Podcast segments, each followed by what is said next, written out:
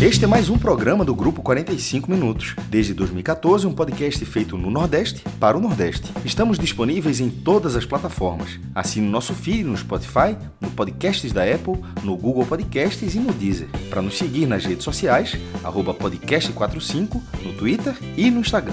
E se quiser debater os assuntos do programa com a gente no WhatsApp, é só entrar no grupo do Clube 45, apoia.se barra podcast45. Muito obrigado pela escolha e pela confiança.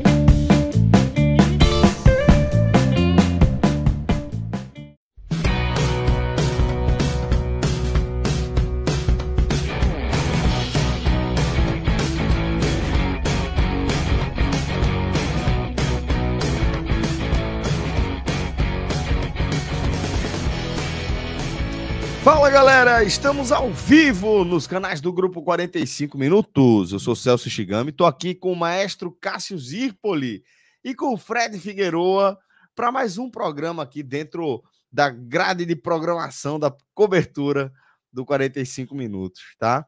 Hoje a gente vai focar o nosso olhar em dois confrontos de estaduais é, já deixando um abraço aqui no nosso querido Diógenes Valença, dizendo que sim, voltou energia aqui em casa depois de 30 horas, voltou energia, estou de volta e hoje a gente vai focar aí, aproveitar que a Energia fez uma graça para a turma e a gente vai analisar dois confrontos de estaduais. A gente vai falar do Pernambucano, jogo da oitava rodada, jogo que abriu a oitava rodada da primeira fase do, do, do, do Galeto. Né? O Sport venceu a equipe do Porto 1 a 0 miado, mago na Arena de Pernambuco.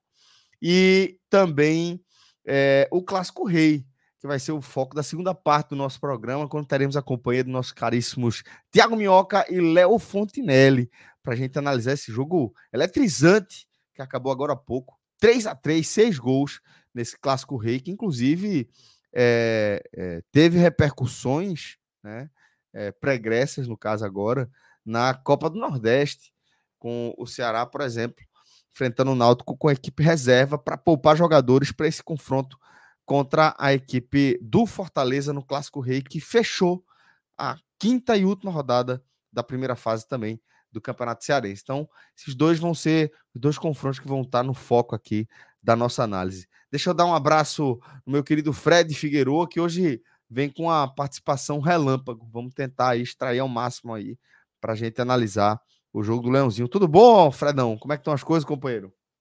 Tudo em paz, Celso. Feliz aniversário, né? Você fez aniversário aí essa semana. A gente deseja. Esse de carnaval. Desejo aniversário publicamente aqui mais uma vez. Obrigado. Porque a celebração é amanhã, né? Diz que amanhã, com energia restabelecida, a festa será grande aí. Rapaz, se, se o, Guinho, se o Guinho der uma melhorada, rapaz, o bichinho tá, tá esticando a virosezinha dele, mas é. ao que tudo indica, sim, teremos aí celebração.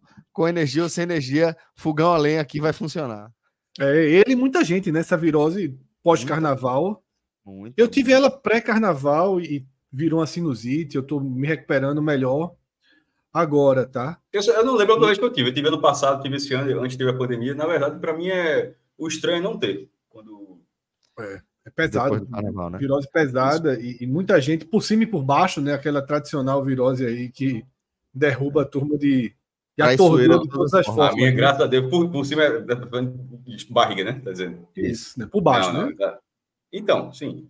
A minha é só. É, assim, graças Enquanto. a Deus. Tá... Como? Por enquanto. Não, não tá, não tá no, sem indícios, sem indícios, sem indícios disso aí. Eu, o Guion, o Guion não teve, não teve diarreia não, mas ele teve hoje, ele apareceu com um quadro de racha viral, então ele ficou com as placas nas pernas, na barriga, no pescoço. Aí eu tenho a, a, o, o, enorme privilégio de ter alguns médicos na família, alguns pediatras na família também. Aí é, falei com minha irmã e aí ela, ela deu uma orientação, ele está aí é, tomando corticoide, tomando antialérgico por três dias para se recuperar. Já está recuperado da, do quadro de placas, mas uma preocupação a mais aí nessa correria. Mas é, vamos, mas é vamos, isso, pular, vamos, vamos, pular virose pós-carnaval. É, Tem muito jogo Pulando as viroses e, e, e, outras questões, um sábado importantíssimo né, para o futebol da região, porque a gente viu um clássico, super clássico, né, Rei? Super clássico. Que é hoje o único grande jogo, o único grande clássico do Nordeste que a gente consegue ver um estádio com aquela proporção de divisão de torcida, né? Proporção e preenchimento, não só a garantia do espaço, mas a presença do público. E que essa atmosfera que a gente viu no Castelão, ela precisa, ela precisa inspirar o retorno dessa atmosfera em Salvador e a reorganização e remobilização dessa atmosfera no Recife, tá? Porque cenas como, como as que a gente viu hoje, claro que conduzidas por um roteiro de jogo e ainda multiplica mais essa sensação, porque você pô, teve as duas torcidas vivendo momentos alternados, o 2 a 0 uma reviravolta e o gol do Ceará no fim. Mas precisamos de mais jo jogos com essa imagem, com essa mensagem. Tá? É possível. Não acho que é, o cerne da questão da violência das organizadas passa pelo público único. Nunca achei que esse fosse o ponto-chave da questão. Existem outros muito maiores, e se combater, se forem combatidos na raiz, o jogo pode ter as duas torcidas. Né? Eu acho que essa, esse exemplo do futebol cearense, esse exemplo de Fortaleza e Ceará, deve ser multiplicado do que parece com a gente, é, no Pará também, tá? E no Pará é ainda mais do que no futebol Sim. cearense, porque o, o, no Mangueirão é meio a meio de verdade, porque no Castelão é, o lado das cabines ainda é, do, é, da torcida mandante, ou seja, essa arquibancada aqui fica da torcida mandante, é atrás da barra e até a metade do campo, aí fica tudo dividido, mas um setor fica aqui. No Mangueirão, não, é realmente 50-50, a ponto de ter a venda de ver quem vendeu mais ingressos, porque realmente é uma corrida justa. Você realmente tem a mesma carga para o Paysandu e para o Remo, e foi assim no. no é, a mesma distância a ser percorrida, né? Isso, mesmo valor, mesmo tudinho. E no Clássico Rei, por exemplo, o cheque vale para um, não vale para Mas enfim, é normal. Quando for Manto do Ceará, vai ser, acho que vai ser a mesma coisa. É, passou de 1 milhão e 200 mil reais, 47 mil pessoas, 1 milhão e 200 mil reais a renda. E eu, eu concordo com o que o Fred falou. E não é só a questão econômica, porque na questão econômica todos os ingressos, é, o Vitória já anunciou, o Bavi, é, o Bavi no Barradão está com todos os ingressos vendidos. E o Vitória, inclusive, conseguiu, através dos laudos, ampliação da capacidade do Barradão, 30 mil e uns quebrados. E, ou seja, vai ter 30 mil pessoas amanhã no Barradão, mas 30 mil rubro-negros. É... Se tiver algum torcedor do Bahia infiltrado, não, não, existe, não existe espaço para a torcida do Bahia amanhã no Barradão. A torcida do Bahia vai ter que ver pela televisão o jogo. Então não é uma questão econômica, porque amanhã o jogo, o jogo é um sucesso de público. Inclusive, se tivesse dois torcidos, talvez o público fosse menor, porque teria que ter divisória, mas não interessa. A lógica do futebol é para ter é, isso, mas pelo menos em algumas competições isso já passa a ser uma regra. Fred, não só nos clássicos estaduais, mas principalmente nesses duelos com rivalidades regionais também. É, ano passado, o Esporte Bahia, que Pernambuco estava colocando torcida única, no Pernambucano, aí a Federação Pernambucana quis levar isso para. O governo do estado quis levar isso para Copa do Nordeste, e a CBF tirou, simplesmente tirou o Esporte Bahia e botou em Sergipe. Não sei se você, você lembra disso. O jogo ia ser Aracaju, aí a galera teve que dar uma ré e garantir a presença da torcida do Bahia. E é o correto. É o correto. Então, nesse caso, mas perceba que na hora que vai para. Isso só vale quando vai para as competições organizadas pela CBF. A CBF falou, colocou, ah, não vai ter a torcida do Bahia na Ilha do Retiro, não. Então o jogo não será na Ilha do Retiro, porque a Ilha do Retiro não comporta duas torcidas. O jogo será no Batistão. Aí eu, opa, então, mas dentro do campeonato estadual é mais difícil, porque como a federação vai dizer que esse jogo não vai acontecer no Castelo, o jogo vai acontecer hoje, vai acontecer na Arena das Dunas, você fica meio de, de mãos atadas, né? Porque é tudo dentro da mesma esfera. Mas perceba que se, quando você quer, você faz. Na hora, na hora que disser algo, não, o governo permite, não tem segurança para isso, é, não. Então, do dia para a noite, a polícia não, a polícia não, a polícia dá conta, o governo do estado é, fez lá um, um, uma engenharia, a federação foi atrás para tentar resolver e resolveram mas se fosse, mas o esporte náutico não resolveram. E foi isso foi no intervalo curtíssimo. Mas porque um era da Federação Pernambucana, outro da CBF. Então, nesse caso da, FC, da FCF, da Federação do Ceará, para a sorte do futebol cearense, para o bem do futebol cearense, eles conseguem ter essa divisão, esse, essa atmosfera espetacular da torcida na televisão ser meio a meio, porque eu até falo, o lado, lado da cabine é o lado que é só a torcida do mandante, que hoje era do Fortaleza, mas você não está nem vendo, né? Porque você está vendo do outro lado. Para transmissão, você vê o jogo inteiro meio a meio, então é uma coisa muito bonita. é, na, que está acostumado, o repar em Belém dessa mesma forma, outros, outros estaduais falam, fazem assim, mas no Brasil, infelizmente, isso ainda não é, não é uniforme. É, em Belo Horizonte, esse ano, aconteceu até uma coisa pior, que foi um entendimento dos clubes Cruzeiro Atlético para ser torcida única. Isso eu nunca tinha visto na minha vida. Assim, não, não foi, inclusive a, a Polícia Mineira ó, não foi a gente que pediu, a Federação Mineira não foi a gente que pediu, o Ministério Público ó, não foi eu que, que pedi, para deixar bem claro, os, os clássicos mineiros, a, a, o primeiro, inclusive, foi agora, foi no comando do Atlético, torcida única por entendimento dos clubes. Isso é inacreditável. Tomara que não chegue a um ponto desse, quando chegar num ponto desse, realmente não tem o que fazer. É, mas né?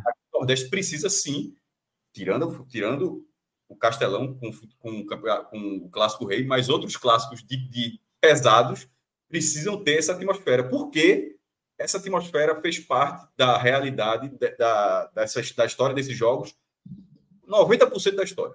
E 90% da história foi meio a meio. Nunca é, essa essa essa essa visão que a gente tem da de ser torcida única, de ser uma torcida só no cantinho ali da arquibancada, isso é uma coisa muito recente. Os clássicos têm 100 anos e isso não tem 20 anos. Isso não dá, ou seja, tem é um período muito pequeno. A, a, a maior parte da história foi meio a meio. Foi a, a, a torcida visitante, o timezinho à esquerda da tabela, tendo presença massiva no estádio também. Muito bem, mestre. É isso. Então, assim, é, não tinha como a gente não destacar tá, o Clássico Rei e todo tudo que envolve esse grande jogo, né? Os dois grandes clubes, é, os, maiores, os maiores campeões do Nordeste dos últimos anos. É, é, a gente vai analisar fundamentalmente na segunda parte do nosso programa, mas não tinha como a gente não dar essa opinião, aproveitar a presença de Fred Castro para também tratar esse assunto, porque é uma inspiração, um modelo aí para todos nós que gostamos, que acompanhamos o futebol do Nordeste. Então, é, mas é, apresentadas as pautas, deixa eu só dar um abraço dos nossos amigos do Clube 45, tá? A nossa família de apoiadores, a galera que viabiliza a nossa segurança, tá? É, organizacional. Costumo falar que a galera do Clube 45 compõe a nossa rede de proteção, a galera com a qual a gente sabe que pode contar independentemente de qualquer coisa, faça chuva, faça sol. Essa galera vai estar abraçada com a gente na pandemia ou nos, nos dias normais. Sei que a gente pode contar com essa turma. Isso é muito importante, tá? É, isso dá segurança para que a gente tenha consistência nos passos que a gente precisa dar. É uma galera que é, contribui diretamente com a nossa visão editorial da nossa cobertura. Uma galera muito próxima, né? Que tem uma, uma presença muito ativa em nossas rotinas, é, com a movimentação não só do nosso grupo oficial, o Clube 45, também o grupo do H-Menon, mas também os grupos não oficiais, mas que já são parte aí da família, como qualquer é, outro, outra seção aí do nosso projeto. A galera divide lá, categoriza por é, editoria, né? por ladeiras, por tecnologia, 45 fraldas. Então, tenho certeza que você vai encontrar também uma série de grupos que vão ter muito a ver aí com a forma como você vê o mundo. Se você quiser fazer parte aí dessa comunidade, você aponta o seu QR Code aqui para você aponta a sua câmera, toda vez eu troco. Você aponta a sua câmera, a câmera do seu celular, para esse QR Code abaixo do meu querido Fred Figueroa e você vai direto para nossa campanha lá no apoia-se, apoia.se barra podcast 45, venha fazer parte da nossa família, tá bom? É, agora, Fredão, vamos mergulhar na análise é, da oitava rodada, do jogo que abriu a oitava rodada da primeira fase do Campeonato Pernambucano. A vitória magra do esporte. O esporte venceu o Porto por 1 a 0 né? Jogo realizado mais uma vez na Arena de Pernambuco. O esporte como mandante a Ilha do Retiro segue é, em reforma, mas o esporte, diante de sua torcida, apesar de ter tido algum volume de jogo, de ter tido algumas oportunidades, é, vence pelo placar mínimo, 1 a 0 sobre a equipe do Porto, garantindo aí, como traz a matéria do NE45, nosso portal, é, a classificação às semifinais do Campeonato Pernambucano. Portanto, um jogo importante, sim, que tem várias camadas para a gente analisar, não só em relação à classificação, ao futuro do campeonato, mas também em relação ao momento do esporte. Então, vamos à sua análise geral, meu companheiro. Um abraço para você. e uma boa análise. Vamos lá, Celso. É, primeiro ponto, que é o mais importante desse contexto, Mariano Sosso fez o esperado, né? Colocou um time basicamente formado por reservas ou jogadores que vinham atuando menos, que não jogaram as últimas partidas, como o Thierry, né, que tinha sido é, preservado para poder acompanhar e viver de forma mais próxima os primeiros dias né, do novo filho. Fábio Matheus, que é um titular potencial, mas que não vinha começando as últimas partidas de frente ou, ou sendo substituído muito cedo. Lucas Lima, que começa a ganhar espaço, né? Alan Ruiz, que começa a ganhar espaço. O treinador soube dosar muito bem. Reservas com jogadores que estão precisando ganhar ritmo. Então, a escolha da escalação ela foi a ideal para o momento que o esporte atravessa e que pedia. Isso é o mais importante, tá? Que as coisas sejam feitas dentro de uma linha de planejamento que vem sendo executado como todo mundo sempre defendeu, ou quase todo mundo sempre defendeu. Diferente do que a gente viu né, muitas vezes com o Anderson ano passado. Se fosse Anderson, em 2023, hoje, o esporte teria utilizado a sua força máxima. Absoluta força máxima. Certeza. Dito isso, o o que se viu dentro de campo foi um jogo arrastado pelo grau de dificuldade baixo que era esperado, tá? Em que o esporte teve absoluto controle. Um excesso de preciosismo nas finalizações que acabam sendo mais comuns em jogos desse tipo. Você faz um a zero, então as finalizações não são tão instintivas não são tão urgentes. Você começa a ajeitar mais, a tocar mais, a pensar mais, a, a dar um toque mais bonito, uma finalização, né? Mas tenta fazer uma jogada mais trabalhada. Faltou essa urgência é, na no ímpeto ali do esporte de finalizar, de fazer dois, três, quantos gols é, pudesse fazer no, no tamanho a diferença técnica. As chances aconteceram. Poderia ter sido 2 a 0 esse jogo. Né? Tiveram várias bolas para o Sport fazer um 2 a 0 e desacelerar. E foi engraçado que Cabral, né, no comentário dele na Globo, na transmissão, ele falou: quando você não faz, por mais que você tenha todas as bolas, por mais que você tenha controle, você está sempre sob risco. E ali, aos 45 do segundo Porto, tempo. O Porto teve essa Sobrou teve essa uma bola. bola na entrada da área. É, meio doida. Seis jogadores do esporte foram no, no cara que estava com a bola, ela já resvalou, sobrou para um jogador do meio né? E ele bate por cima do gol de um ângulo. Ele bateu bem, ele, ele bateu, bateu, na bem. cara da bola, bateu é. cheio, só que ela subiu um pouquinho, né? Ela foi no meio e subiu um pouquinho, mas belo chute e é aquela questão que você resumiu também na frase Cabral, né? Você tá vencendo por um gol de diferença, você sempre tá pelo risco do imponderável no futebol, que é um personagem. O imponderável apareceu ali, disse: Ó, tá vendo? Eu tô aqui. Não vou castigar hoje, não, e mas. Todo mundo acha isso. Quando o jogo está 1x0, você está vivo no jogo ainda. Está vivo no jogo, exatamente. É... Então, esse jogo, para mim, Celso, ele soma tijolinhos ali. Daqui a pouco a gente vai para as análises individuais, e para mim ele é mais interessante até nas análises individuais, porque é você tentar entender que, que desempenhos podem ser somados para que, que Mariano Souza utilize na força máxima do esporte, né? E espero ver quarta-feira contra o Fortaleza. Quarta-feira contra o Fortaleza, eu não espero ver experiência em nenhuma posição. Eu não espero ver rodagem em nenhuma posição. Eu não espero ver dar, dar jogo para esse, descansa esse, pensa naquilo. Esse jogo, acho que ficou muito claro que dificilmente teremos surpresas em relação é, eu, eu realmente vai ter certeza do que é o melhor escalação, Celso. O esporte não tem uma escalação porque o esporte não teve nenhuma escalação repetida nesse ano. o esporte não tem. Não dá para dizer que o esporte tem uma escalação porque são 11 jogos e 11 escalações. A mas gente vai consegue, saber quanto Fortaleza.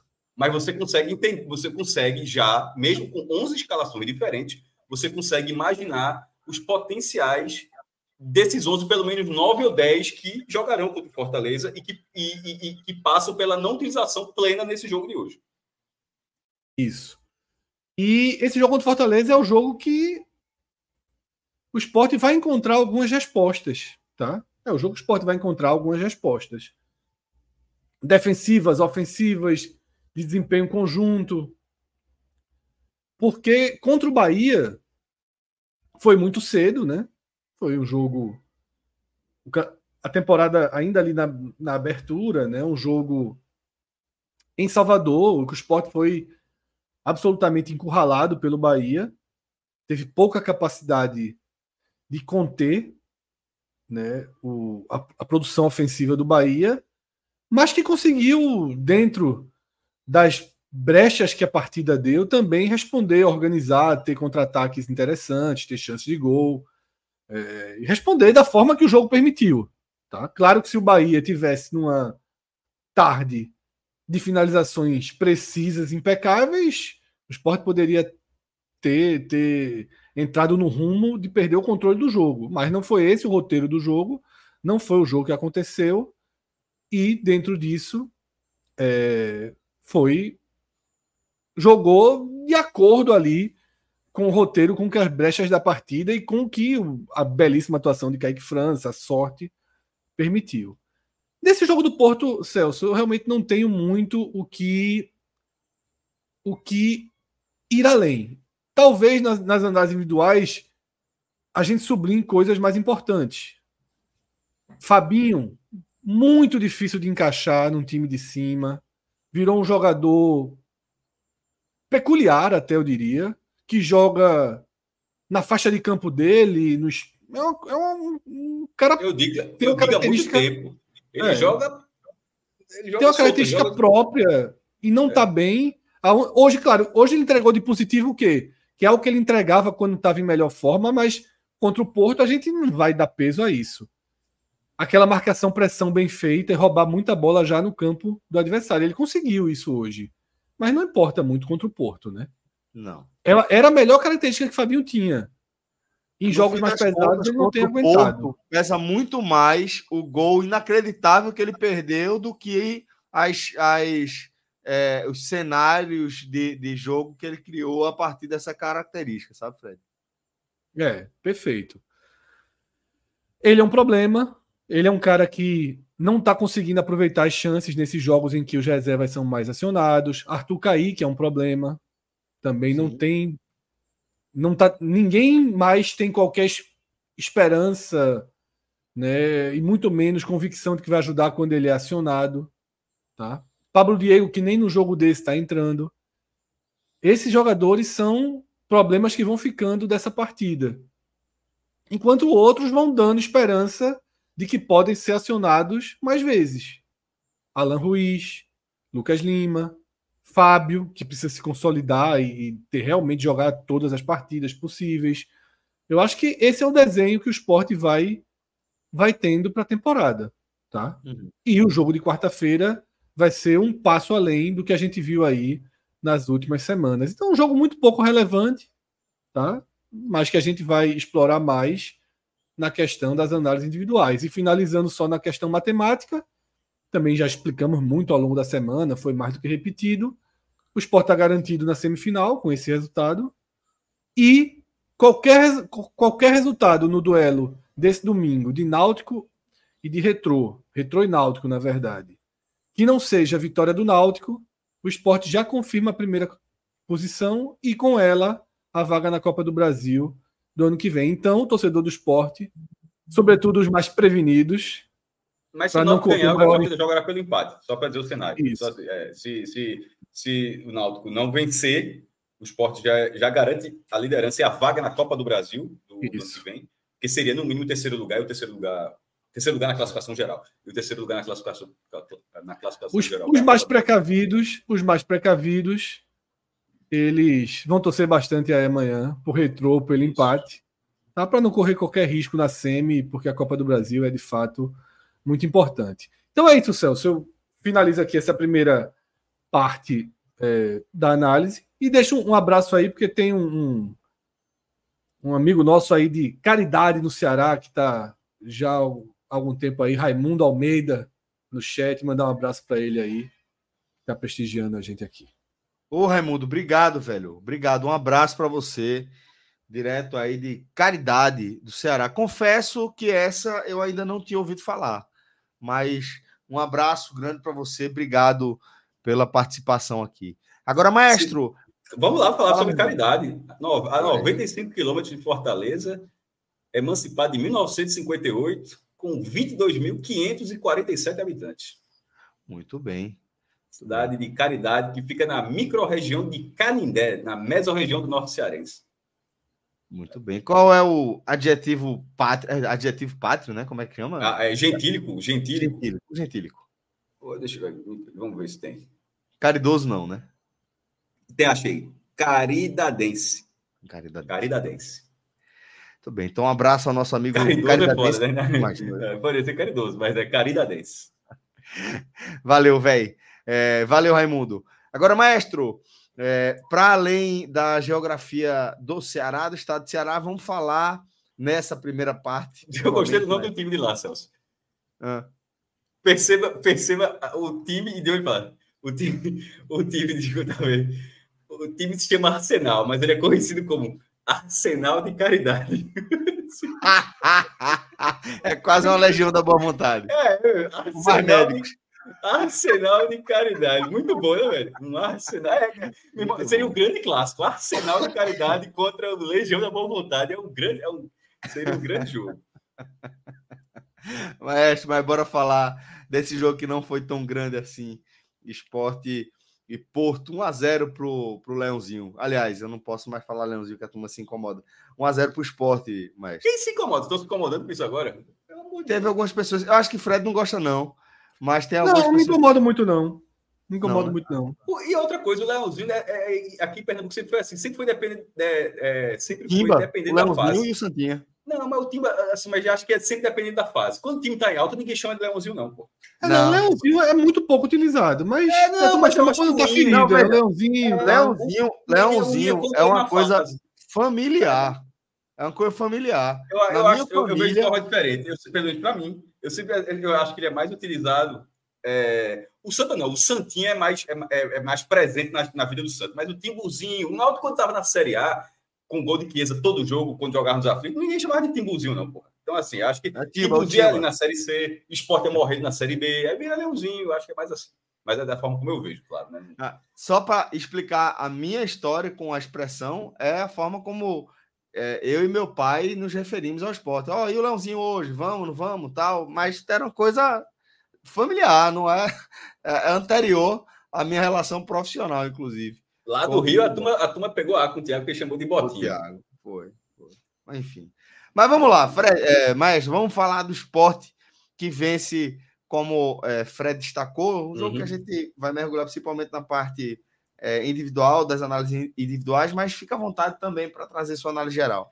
É, é, eu sou da mesma linha de Fred, acho que esse, esse jogo é um jogo com, com, análise mais linear, não tem tantas nuances assim, é um time misto, é um time, é uma disparidade técnica muito grande, inclusive nas folhas, considerando o valor que o esporte de previsão no começo do ano, né, mas já gastou um bocado as contratações que fez, talvez até esse valor seja até um pouco maior, mas a previsão era de 2 milhões e meio, assim, se estimava do, trazer a folha da Série B do ano passado para esse ano. É, e a do Porto é de 30 mil reais. Essa é a maior disparidade do Campeonato Pernambucano. Dois, vamos considerar esse número, estou nem, nem aumentando o número do esporte. 2 milhões e meio de um lado, 30 mil do outro, como foi dito na transmissão até por Juan Torres, na transmissão da Globo, só sete jogadores do Porto têm contratos profissionais. Pô. Porque se você colocar 30 mil reais, assim, 30 mil reais não dá nem média de um salário mínimo, considerando o elenco todo. Por, justamente porque nem todo mundo recebe um salário mínimo. É, só, sete são profissionais, todos os outros são juniores. A média de idade do time é 19 anos. E, e, poderia ter tudo isso e está fazendo uma grande campanha, mas não está. Está fazendo uma, uma má campanha, está quase rebaixado. O Porto tem uma vitória e agora sete derrotas. Tem três pontos em 24 disputados. O Sport é o contrário, tem sete vitórias e uma derrota. Então a disparidade era muito grande num gramado que, é, que possibilita um, um, jogo melhor, um público, um bom público, né? É, hoje, que assim, a atmosfera que, que esse jogo no sábado, pós-carnaval, 10 mil pessoas. Aliás, todos os jogos aqui estão dando 13 mil no Santos, 10 mil aqui e, de vez em quando você fica, pô, dava mais. Isso é, eu acho até legal isso, porque algum tempo atrás, se você jogasse Esporte e Porto durante a primeira fase, desse 10 mil pessoas, isso teria uma, seria uma matéria vinculada. Saiu de, de ser um público muito acima da curva, mas hoje é um público ok. O do Santa deu 13 mil, as pessoas, porra, foi o menor público do Santa. assim, que deu ter dado 15 mil, 18 mil, e foi o menor. E, e, e, não, era, não era um público ruim, foi um público muito bom também. Mas dentro de campo, e agora voltando para o jogo, né? Saindo dessa atmosfera falando do jogo, o Sport dominou o jogo do começo ao fim. Ah, em nenhum momento, eu fui acompanhando o scout, em nenhum momento a bola ficou abaixo de 60%. Ela, ficou, ela, ela oscilou entre 65% e 69% da, do, do, do, do Porra, é, o outro time tem uma posse de bola desse tamanho é basicamente bater tiro de meta e lateral, assim, e perder a bola logo depois. Assim, você não, o Porto não construía nada, o Porto não conseguia trocar passo na defesa, isso não, simplesmente isso não acontecia. E o esporte não e, e, essa posse do esporte não é uma posse de bola trocando, é, tocando bola no campo defensivo, é uma, é uma posse de bola no campo de ataque, tentando, tentando criar, sobretudo nessa vez mais nas pontas do que por dentro. Mas eu acho que, embora o scout seja bem, bem favorável, o scout de finalizações é, do esporte, eu até, eu até coloquei o dado aqui, 19 a 4, e estava 19 a 3 até esse, esse chute do Porto no último minuto, mas não foram tantas chances assim de perigo. Siriaco, goleiro do Porto, fez, fez uma boa defesa com o chute de, de, de, de Lucas Lima na reta final, mas foi muito chute para fora, assim, foi uma falta de pontaria um pouco, grit, um pouco gritante. E um jogo mais arrastado. É, eu fui acompanhando o Clássico Rei na segunda tela, acho que você, vocês talvez tenham visto também, muita gente deve ter visto dessa forma, ou, ou o contrário, ou colocando o Clássico Rei na primeira tela, enfim, do jeito que você for, mas eu assisti é, Esporte Porto e acompanhando segunda tela, é, na tela menor, o Clássico Rei, e era normal, uma, a, a, de ser um jogo muito, não estou falando da questão técnica, estou falando da intensidade da partida, no volume físico, de ser um jogo muito mais puxado o jogo do esporte é muito mais arrastado. E, e era um jogo de, em tese, quem estava escalado não precisava se poupar tanto. E então, nesse caso, a, o trabalho de Souza eu achei muito acertado na escolha, na escalação que ele fez. Agora, eu acho que alguns jogadores não aproveitaram a oportunidade. Alguns jogadores que, que, que não vêm sendo, não vêm, não, não vêm sendo escalados entre os principais nomes daqueles jogos, jogos maiores e que hoje poderiam ter Já pode até trazer o campinho, inclusive, tá, Pedrito? Porque o Maestro já vai mergulhar Isso. mais nessa é, parte. Eu vou, eu vou entrar nesse caminho que, por exemplo, eu vou começar pelo, pelos dois laterais. Eu não gostei de nenhum dos dois. Agora, um, um eu já acho bem mais ou menos, que é Rosales, e o outro é um cara que chegou agora que poderia estar tá tentando aproveitar essa, essa oportunidade, porque a lateral esquerda, Filipinho é um cara que tá, vai bem no ataque, mas não vai bem na defesa. Cariú não vai, ser, não vai poder ser utilizado agora, já está treinando lá no CT de esporte, mas não vai, não vai poder ser utilizado agora. Então a lateral esquerda meio que tá ali, que você disputa. Mas Riquelme, não, não, não, por exemplo, ele não aproveitou, na minha opinião, ele não aproveitou esse jogo para deixar uma grande dúvida para Souza em relação à titularidade de Filipinho, tá ligado? É, é, dessa, forma como eu vi. É, Thierry, Thierry seria o titular, não jogou no último jogo porque, porque foi pai e voltou nesse jogo. Renzo, a, é, a mesma coisa, assim, esse, esse aproveitou enquanto teve, aproveitou enquanto teve a, oportunidade, só que o lugar dele de, ganhar essa posição é mais difícil. E no ataque, aí sim, com a, do, o único que não é o que não vem sendo utilizado com regularidade é justamente o que teve o pior desempenho na partida. Porque Zé Roberto, ele tá, o passe dele pro gol foi muito bonito. Assim, o gol do esporte é um gol bonito, tá? inclusive com a própria participação de Arthur, de Arthur Kaique, mas ele deu um passe, mas assim, a, joga, a jogada passou por ele, não é, ele não foi determinante na jogada, a jogada começa dos que foi mais difícil. O, o passe mais esticado do Lucas Lima, o passe mais curto dele para Zé Roberto, a assistência de Zé Roberto e o chute de, de Alan Ruiz. Talvez o papel mais fácil desses quatro tenha sido de Arthur Kaique, mas ele participou do gol. Beleza, ele tem, ele tem o mérito de ter participado.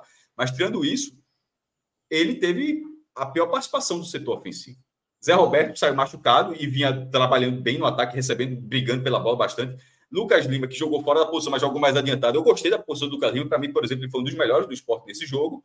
É... Ruiz estava naquela, ele nunca jogava no começo. Ele, ele entra de titular, faz o gol da partida, o segundo gol dele no estadual. É... e depois ele recua um pouco e fica mais nessa função de meio, sem ser definido jogadas. Enfim, do, das quatro peças do ataque, só uma peça você não vê, eh, já considerando que Lucas Lima vai ser um potencial titular, só uma que você não vinha vendo na formação principal. E aí, por isso que eu, por isso que eu bato na tecla de que era para aproveitar a oportunidade. Arthur jogou hoje, não aproveitou. Fabinho não aproveitou, mas e Cabral foi muito feliz. Aliás, Cabral é um cara feliz na, na, na vida e na, e, e na análise. Mas eu me referi especificamente à análise quando ele falou é, de que o estilo de jogo de Fabinho com o estilo de jogo de Souza tem um, um, um probleminha. No, com, com Souza, você precisa ter mais aproximação entre as peças. Porque é, é um time que trabalha bem, então toca, toca, tenta tocar mais a bola. É um estilo de jogo, é um estilo de jogo que para tocar a bola, você precisa ter, você precisa primeiro aparecer para receber o passe ou no mínimo, conduzir a bola e buscar alguém para receber o passe. Assim, você não pode. E, e, e, passe, não entenda passe como lançamento. Isso é outra coisa. Passe mesmo, passe mais curto, ou no máximo média distância. E Fabinho é um cara mais de bola esticada, é um cara que tenta ganhar, tenta, tenta ser lançado, é um cara que tenta correr para receber o passe mais à frente. Isso ele sendo volante. Essa característica dele foi, foi interessante nos últimos dois anos, em parte dos últimos dois anos. Mas até pela idade dele, embora ele tenha uma questão física seja muito boa, mas o fato de ele não guardar posição, mesmo com o esquema tático, onde parece que isso parece ser mais definido, eu acho muito estranho por parte do jogador. Porque aí não vou dizer que seja Sosso, manda ele fazer uma coisa e não faz outra. Talvez Sosso só mesmo, esse cara vai ser assim mesmo, vai, vai jogar desse jeito. Porque é uma característica de Fabinho. Ele não está, entre aspas, desobedecendo o. O Fabinho joga desse jeito, ponto. O que eu acho estranho é que o jogador joga desse jeito com qualquer treinador. Assim, com qualquer treinador. Ele, ele é um volante com essa característica e não por acaso, dessa vez, ele perdeu espaço. Porque ele foi, ele, ele, ele já não tinha vindo, já, já começou a não ser a ser Felipe e Fábio Matheus, Felipe Lucas André, Fábio Matheus e outro. E Fabinho começou a ser a ficar a sendo deixado de lado. Aí ele jogou nesse jogo de hoje e eu acho que ele não aproveitou. Eu acho que ele não aproveitou a partida, vai ser vai ser, continuar sendo utilizado na temporada, jogador experiente, foi contrato renovado, mas se, se ele for consciente, eu acho, eu acho que Fabinho é, até pela, pela idade que ele tem de, já, de ser rodado, ele, ele não aproveitou. E Thiago Couto, ele teve, eu acho que foi exigido uma vez, beijo, um chute de, de Adão, que inclusive é o cara que bate no, no, na reta final, mas bate para fora, e foi uma boa defesa. Mas assim, é, foi importante trocar o goleiro nesse jogo também para que Thiago terminasse o, com, com a galera chama de clean assim, porque acho que aqueles aquele gol do retrô ainda mexe muito, que na hora que sai a escalação, você vai ver os comentários, pô, o cara levou quatro gols do retrô, ele ficou muito marcado, sabe? Aquela atuação dele, aqueles quatro gols no primeiro tempo. Então, ainda que a titularidade seja de Kaique França, pelo que vem mostrando, ter um outro goleiro menos pressionado foi, foi importante. Enfim, gostei da escalação que, que Mariano Souza fez, das mudanças que ele fez. Agora, alguns jogadores que deveriam ter aproveitado melhor a oportunidade diante do time mais frágil do campeonato ao lado do Flamengo de Arco Verde. Aí é, é cabe ao próprio jogador. Né? jogador e alguns, Cássio, e alguns desses jogadores. A gente pode colocar.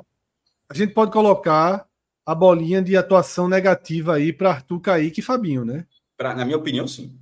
No blog eu coloquei Arthur, no detalhe, eu falei mais de Fabinho, mas no blog eu só citei um, eu coloquei, até, só citei dois, eu coloquei entre os melhores. Fábio Matheus e Lucas Lima, e pior, coloquei Arthur Kaique, mas a gente geralmente aqui a gente estende para todo o time, né? Quando a gente faz análise aqui. E dos piores, para mim, assim, de bolinha vermelha mesmo, na forma como você está colocando, Fred, Arthur Kaique, mesmo tendo um mesmo ele tendo participado do gol, mas repito, uma participação menor em relação aos outros três, na jogada, e Fabinho por ter sido a participação realmente ruim. É, e aí eu acho que Rosales, Riquelme ficam com aquela segunda análise que ficou devendo, laranja, né? Que pra é, mim é laranja. Tu falou, pensei que ia falar amarelo, mas a gente já concordou de novo. Para mim é laranja, não é amarelo, não, porque amarelo é uma atuação regular. Que é o fica devendo, né? Perderam a chance e tal. Eu achei que, inclusive, Riquelme, Cássio, foi abaixo de Rosales. Mas foi o que eu disse.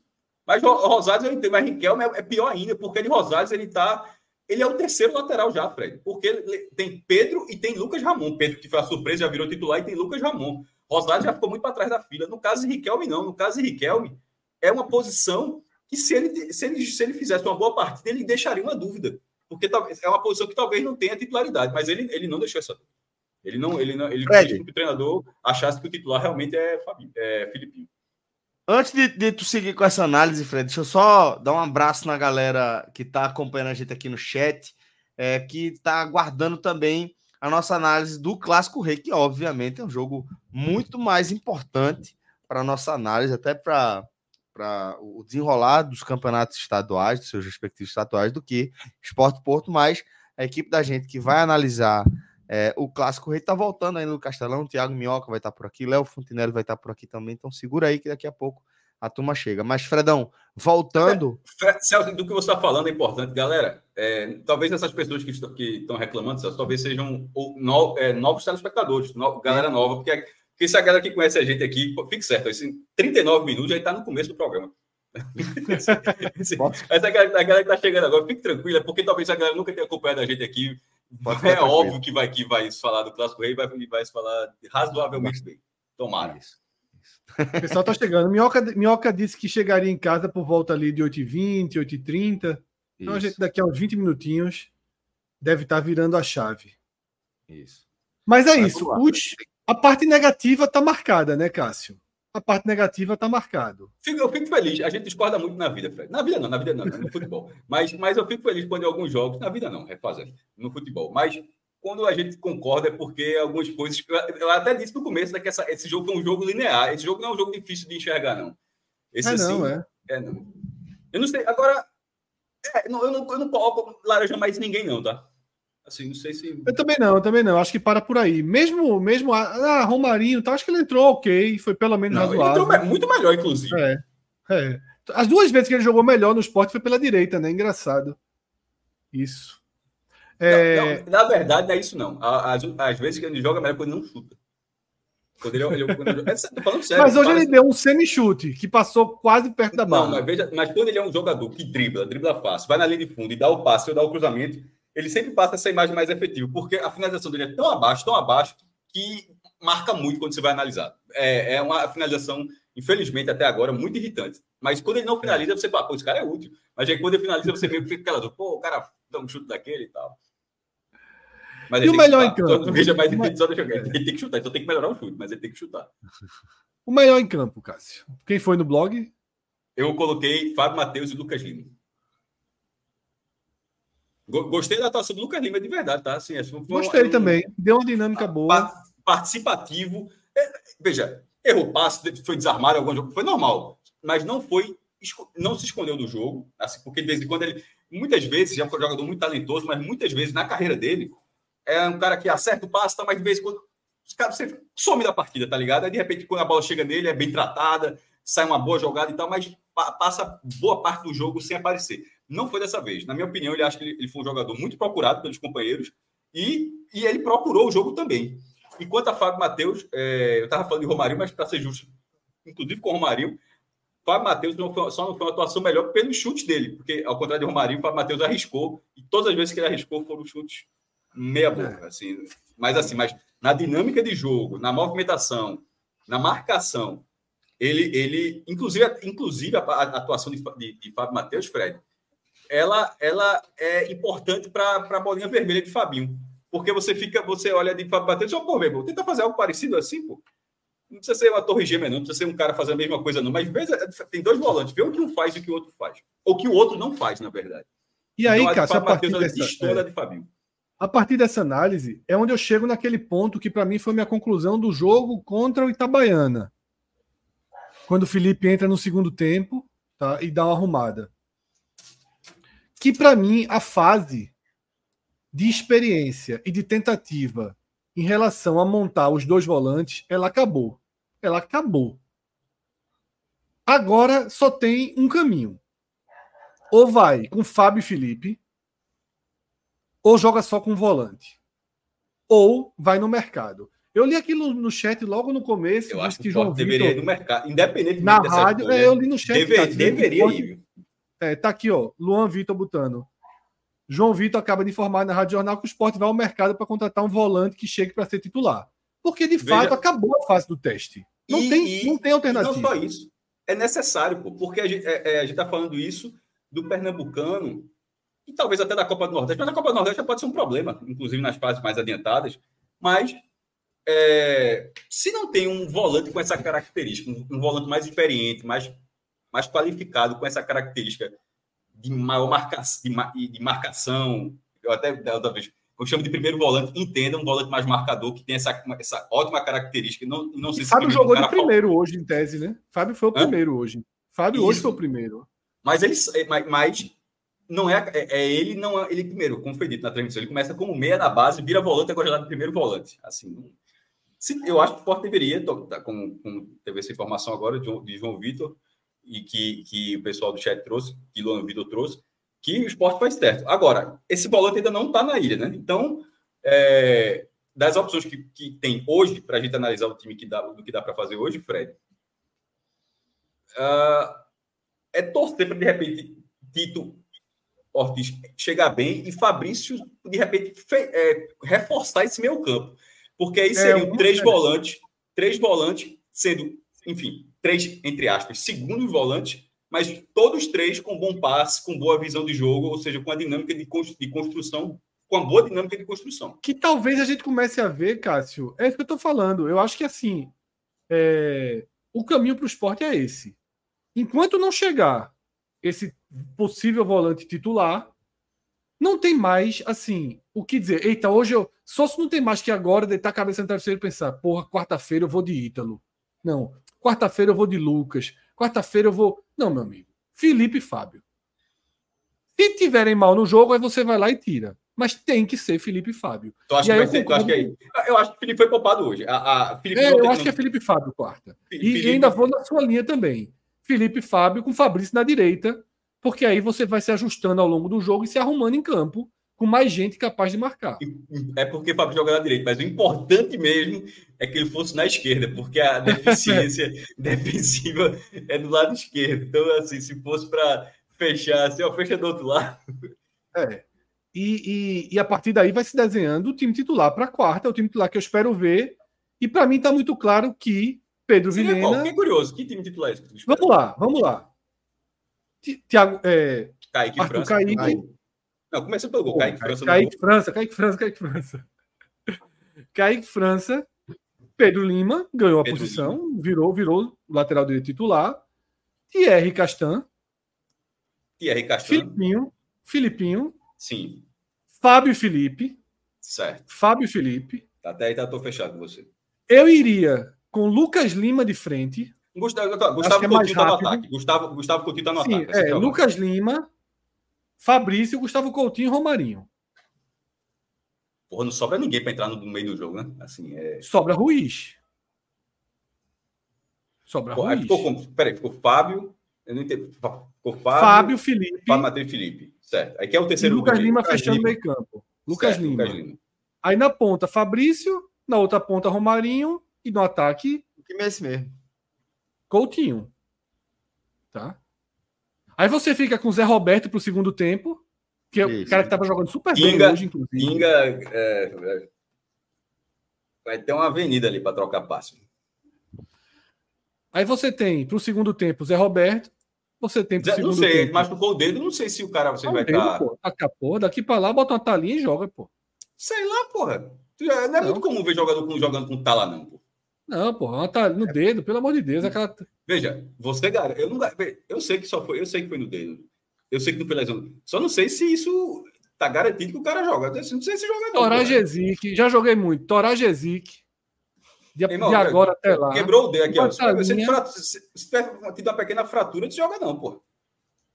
Ah, porra, não joga, não. Um, um, um dedinho fraturado. Irmão, aí levar uma bolada na mão. Não sei não, porra. Poxa. Tá dizendo... Aí Joaquim tá dizendo que eu só penso em atacar. Cacete, eu botei dois volantes, botei Fabrício ajudando de volante. Eu mas não mexi tá, nada, mas Fabrício tá no ataque, né? Se ainda fosse Lucas é. Lima no ataque Fabrício no meio, ficaria o meio campo reforçado, mas tu inverteu, né? Eu sou retranqueiro. E se, sou... e se fizer essa inversão, Fred? E se fizer essa inversão?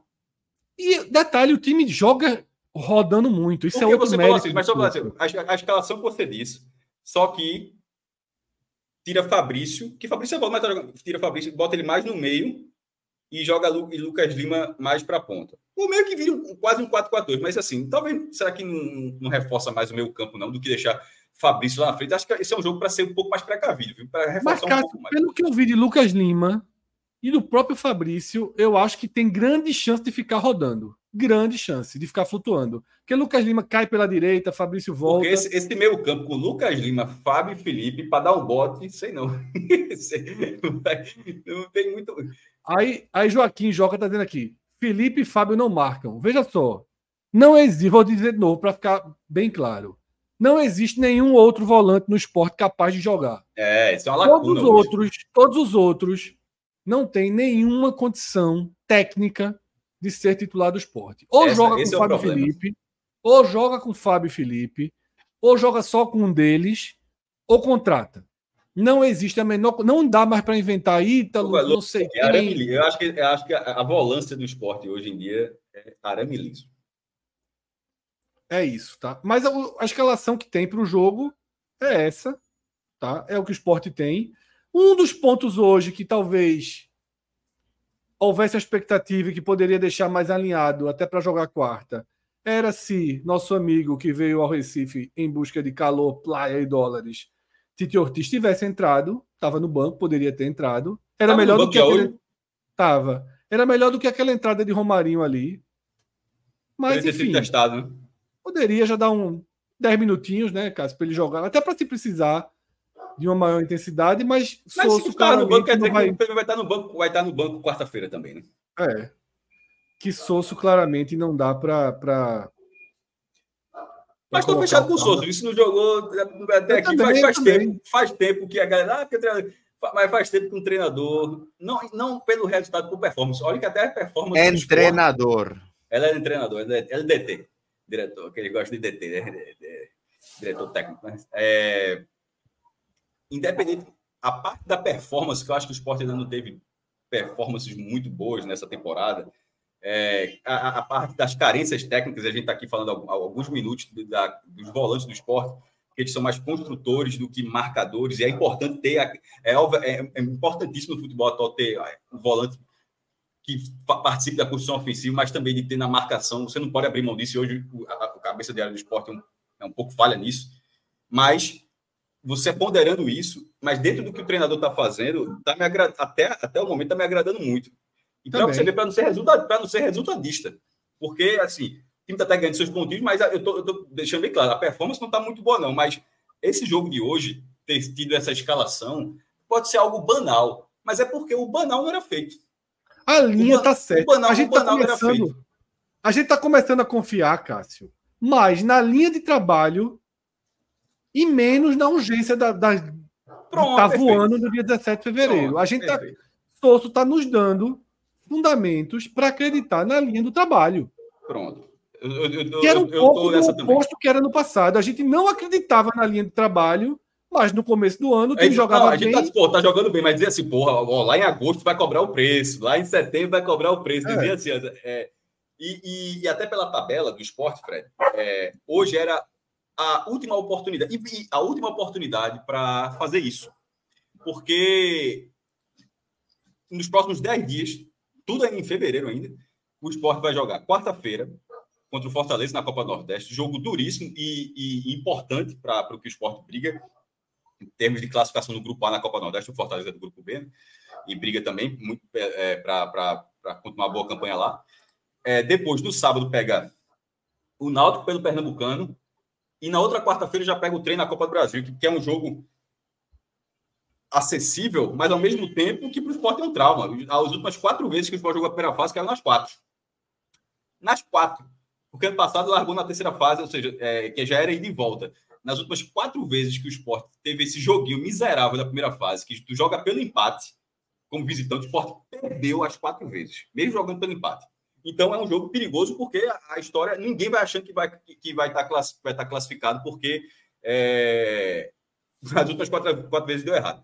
Ah, e o do Náutico, você falou, o do Náutico, ele só, entre aspas, viraria descarte se o Náutico não ganhar do retrô, porque aí realmente o, o time já seria líder. Mas ao mesmo tempo, e ficou muito claro que, que nos clássicos aí, no Bavi, no Clássico Rei, que, que você não joga com reserva, sobretudo para levar uma porrada e tal, desestabilizar, mas em termos de campeonato não mudaria nada, só se o Náutico não ganhar do retrô. Mas se o Náutico ganhar do retrô, o jogo vai ser muito importante, porque empatar significa vaga na Copa do Brasil.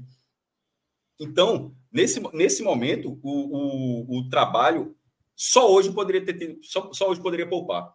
E por mais óbvio que seja, nem todos os treinadores fazem isso. Alan Al, já estou falando do Nato, Alan Al não fez isso contra o próprio Porto.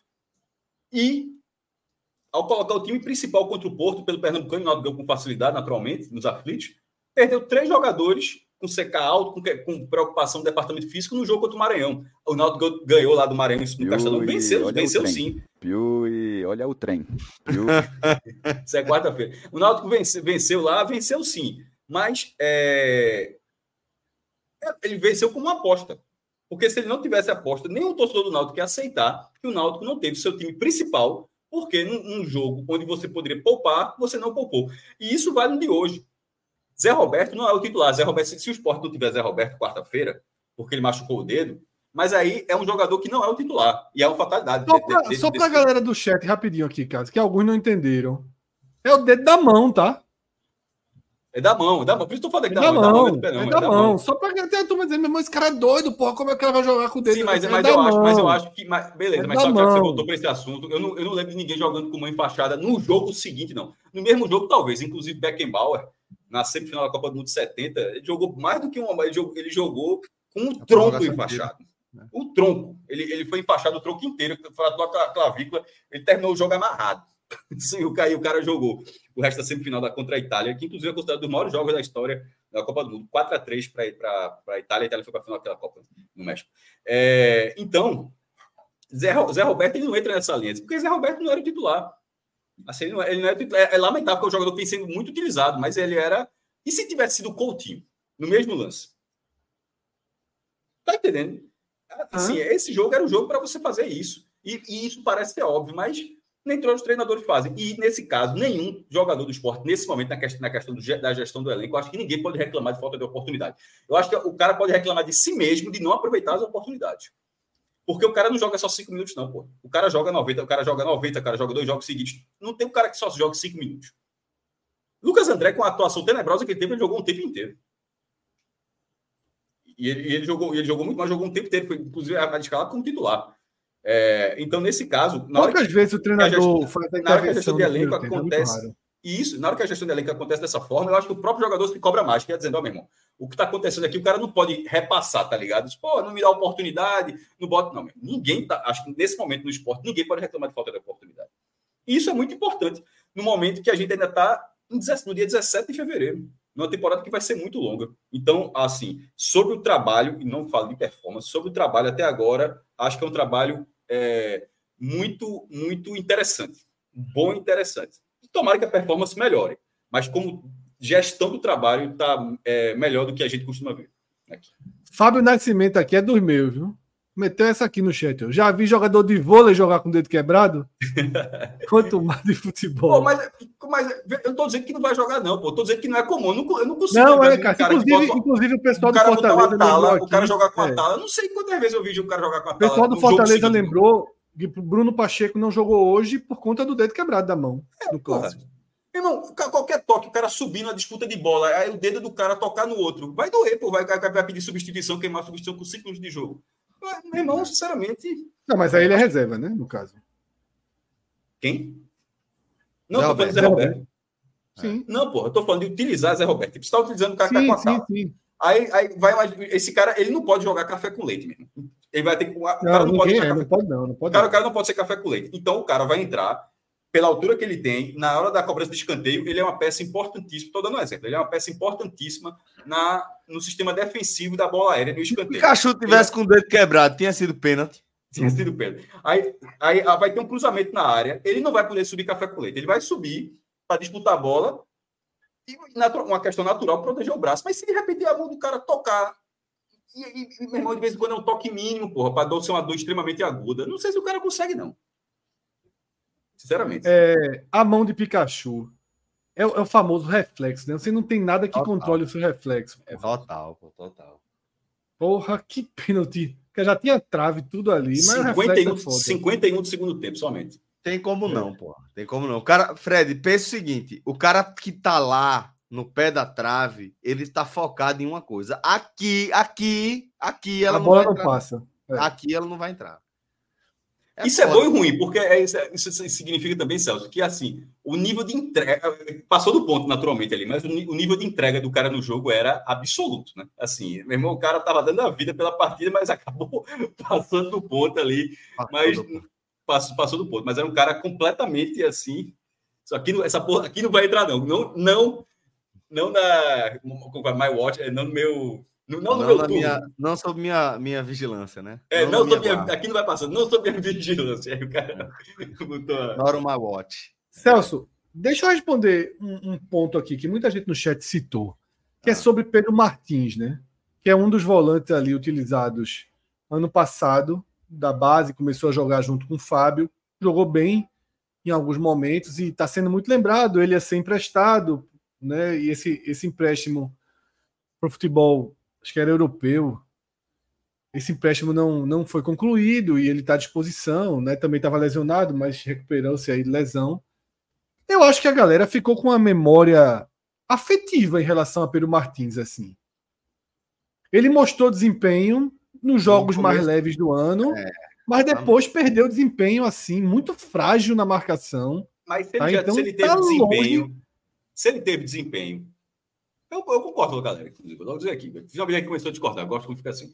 Se ele, se ele teve desempenho, é mais fácil ele voltar a ter desempenho do que o jogador que nunca tem desempenho passar a ter desempenho.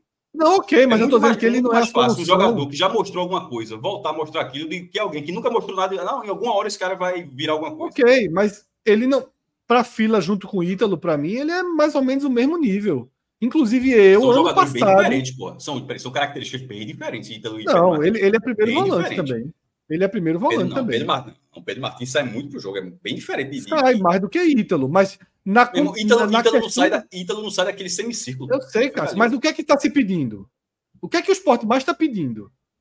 É Pedro Martins a solução, como a galera no chat está pedindo? Não é Pedro Martins, pô. Não, não, não, não, São duas coisas diferentes. Você que disse Não, mas eu estou falando que as pessoas estão dizendo que Pedro Martins seria a solução. Eu estou dizendo que não primeiro pode volante, ser. não. não Para mim não seria. Pode. Então, então pode. um, não seria, pra, na minha opinião, um, não seria a solução. Dois, ele deveria ser mais utilizado como outros jogadores na, uma função de volante mais, é, mais de segundo volante, cara mais construtor e tal. É, mas primeiro volante também acho que não, não seja ele, não. Mas assim, ele não tem mais espaço, eu discordo, porque ele já mostrou futebol e é muito mais fácil. Mostrou, mas eu acho que agora também, assim, Voltar ficou difícil. Perdeu a, a, a, parte da temporada em que se testa mais, em que se roda mais. E eu, assim, não queria Perdeu. ver sabe, Pedro Martins sendo testado na reta final da Copa do Nordeste ou na Série B.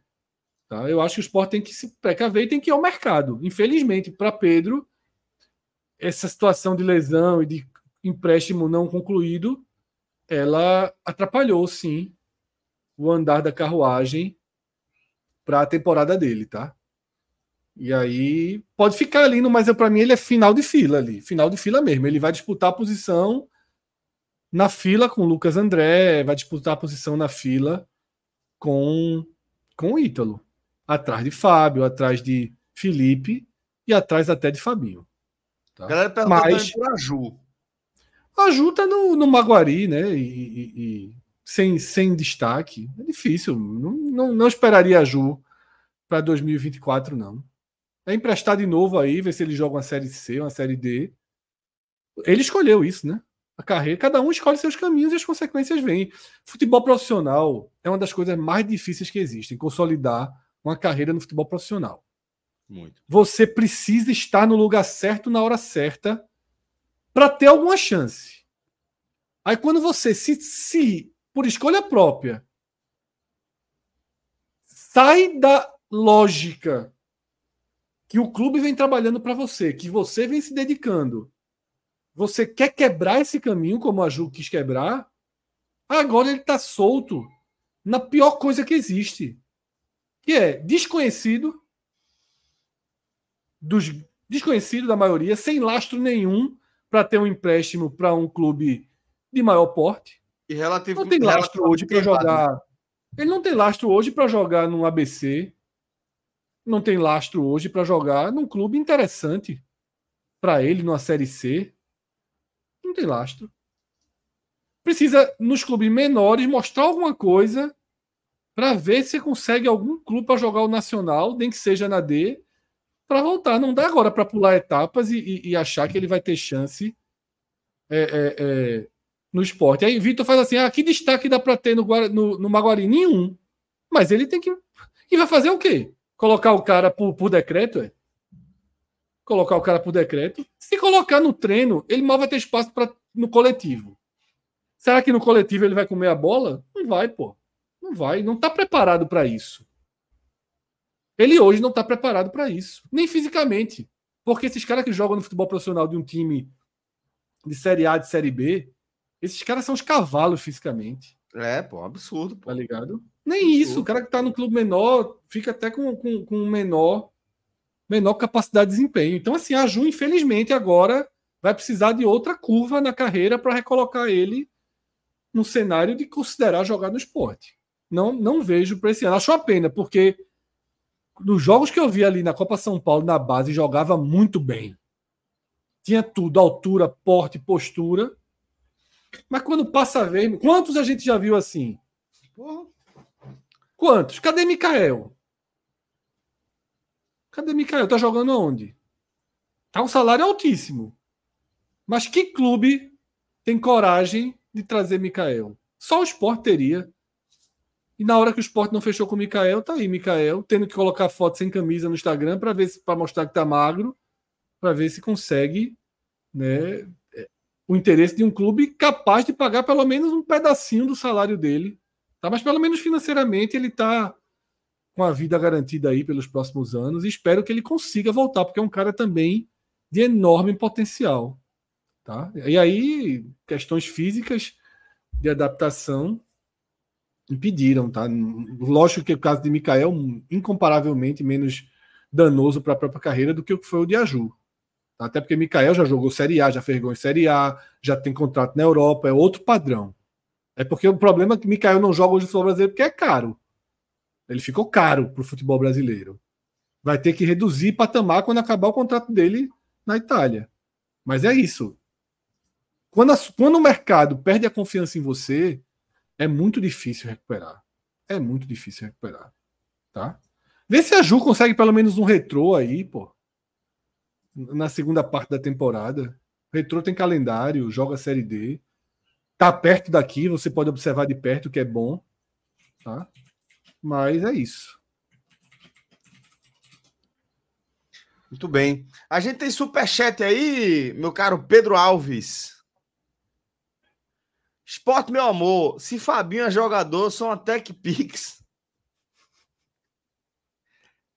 Eita, é Lucas Lima Ruiz. Vitor Montes Quarta vai ser o grande termômetro para Mariano Sosso. Maestro, você acredita que quarta-feira é esse grande momento aí, é o grande termômetro para Sosso? Não. Acho que essa pergunta, ela, ela, acho que ela foi muito parecida com o jogo do Bahia. É, não sei, ali seria um termômetro ainda é, uma situação ainda muito mais difícil, seria o jogo na Fonte Nova, é, lotação esgotada lá, o Bahia, o Bahia milionário, e ali ainda não havia tido um jogo desse tamanho antes. Nesse caso, o Sport já vai fazer, já teve esse jogo com o Bahia, onde ele é, foi dominado pelo Bahia, perdeu por 2 a 1 um, e foi dominado. E, querendo ou não, as vitórias, embora de virada, embora com dificuldade, mas as vitórias sobre 13 de Itabaiana, elas não, elas, elas deixa uma situação na tabela que, tipo, mesmo que o esporte perca do Fortaleza, ele vai continuar ali na briga para tentar terminar no grupo A, uma, uma classificação boa, mirando as quartas de final. Talvez não para uma eventual semifinal. É... Mas assim, Vitor, vou até pedir para que você explique, de repente mandar uma segunda mensagem, para o que você entende como termômetro. Porque se for da forma como eu estou entendendo assim, eu acho que esse termômetro foi mais o jogo contra o Bahia. Eu acho que nesse momento não tem. É, por, por porque isso seria. Porque seria um termômetro agora? Será um jogo difícil, isso será, mas aí não, aí não precisa nem responder. Será um jogo duríssimo, tanto quanto foi o do Bahia. Mas o termômetro, eu acho que já, já era ali, até porque ali o esporte estava ele estava mais pressionado naquele momento do que agora. Eu acho que agora ele chega mais com mais peças, com, com mais confiança até do público para essa partida.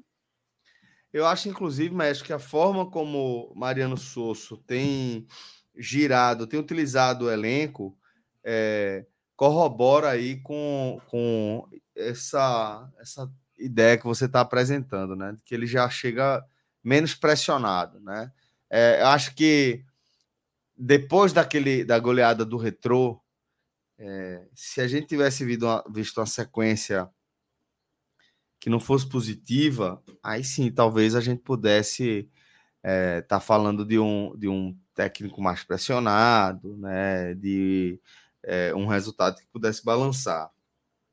Mas também concordo com você. Acho que por mais que a performance não tenha chegado ainda, né, por mais que o esporte ainda não é, esteja conseguindo apresentar um futebol é, de forma regular, né, que é, deixe seus torcedores otimistas, acho que a gente consegue enxergar a evolução ali gradual, né?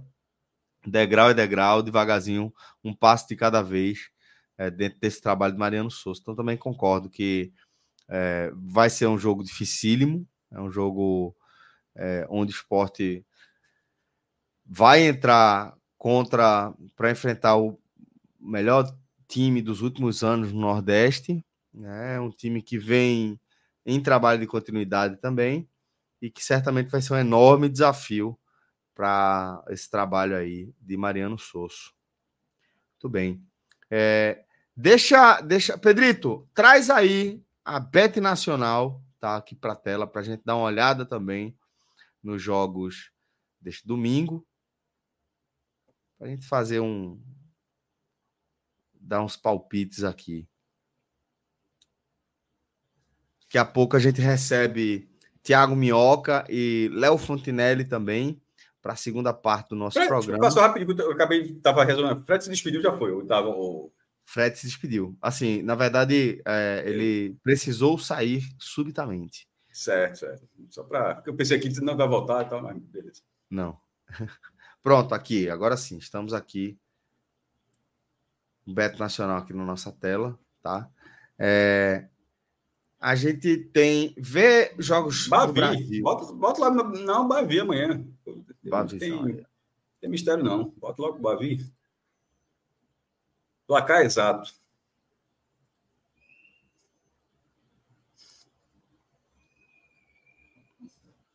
Baiano. Isso.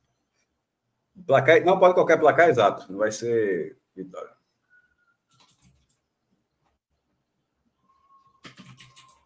Vai descendo. Vai descendo, descendo. Placar exato. Vamos de placar exato, é, maestro? 2x1. Um.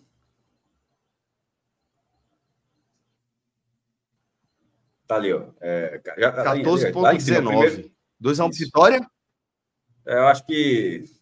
2x1 um vitória. Vai mais time, mas vai ser a, vai ter um, vai ser a perreira lá. 2x1 um vitória. 15 reais. Certo? Você não ofender ninguém. Meu amigo. Que ódio, viu? Irmão, isso é, é, é, um pitaco só, pô. Tô dizendo que, que vai acontecer isso, não. Queria, se eu soubesse, eu teria feito a mesma coisa que Biff Tannen fez em De Volta para o Futuro 2. Tudo que eu queria era ter um almanac de resultados dos últimos 50 anos e, e viajar para o passado com esse almanac. Ter os próximos 50 anos, pode fechar, pode confirmar a aposta os próximos passar 50 anos sabendo o que vai acontecer, Celso. Ia ser, ia ser um negócio para mudar de vida, passa, certamente. Mudar a história. Inclusive para aperreamente. Inclusive para aperreamente. Só o cara começou o campeonato, o cara olhava o mané e vou perder meu TP esse ano, não, meu amigo. Vou, nada, nada, bicho. Vou perder vou esse nada. Ou então, ou, ou então também, lá, opa, esse ano aqui é, é pode fazer o check-in, viu, meu amigo? Pode fazer o check-in que esse ano, esse ano promete. Mas, enfim, não, adiantando que eu não tenho o almanac de Biff Tannen, infelizmente. Então, é apenas um pitaco, torcedores do Bahia. Não, não... E aos torcedores do co-irmão, não se anime muito, porque eu também, por outro lado, meu histórico é 50%. Faz uma, uma dupla aí para mim também nesse Santos e Palmeiras. Isso.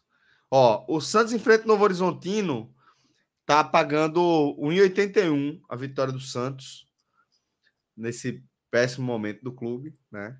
É, o empate. Fala, mestre.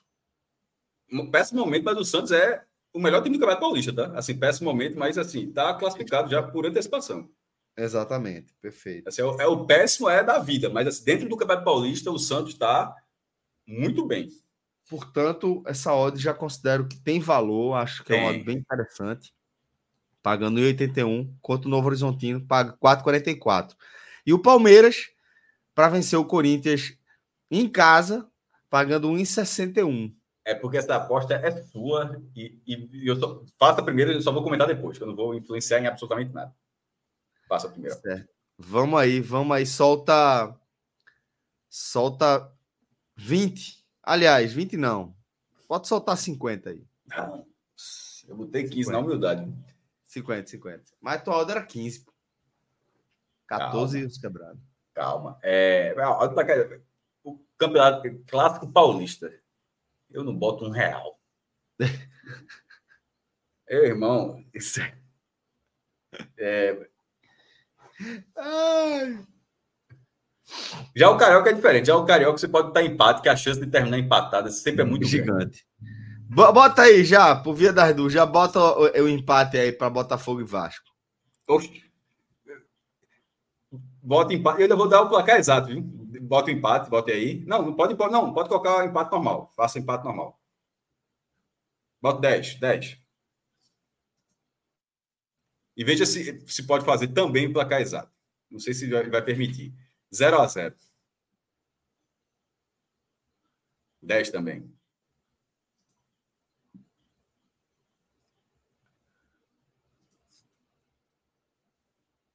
Náutico e Retrô, Pernambucano. Ah, tem jogo pra caramba amanhã, viu? Náutico e Retrô. É, velho. Náutico Verdade. vence, 20. Sem placar exato, velho. Náutico vence, 20. 2,93. Odd pro time. Tá ótima, detalhe, tá uma ótima odd, viu? Ótimo. Agora, falando assim, ótima, ótima odd. O, o, o Retrô não fez uma boa partida com o Santa. É, esse jogo, na verdade, as odds estão equilibradas, assim, mas dando mais para a vitória do Retrô. É, o Náutico jogando completamente, jogando a vera essa partida, com a necessidade de buscar seu lugar na semifinal, e é mais time que o Retrô, ou seja, para quase cada para cada um real, quase três voltando. De todas as odds que a gente viu até aqui até agora, a melhor valor é essa. A melhor, a melhor odd de fato é essa. Então aí, ó, fechamos com quatro, quatro apostas, tá? Aqui na, na Bet Nacional para a gente é, acompanhar os jogos com ainda mais emoção. É. Tem toda vez um superchat aí? Teve um superchat aqui na tela. Cadê? Mas termina, não, chama, chama, não, volta, é melhor terminar o Bet Nacional e eu, eu, chamo, a gente chama de superchat. Vamos. Ah, de voltar no tempo. Mas, ó, se você também quiser colaborar, contribuir com o nosso trabalho, você pode criar uma conta no Bet Nacional abrindo o seu celular, apontando a câmera aqui para esse QR Code abaixo do maestro Cássio Zirpoli, tá? Dessa forma você também contribui com a nossa produção diária, permanente de conteúdo.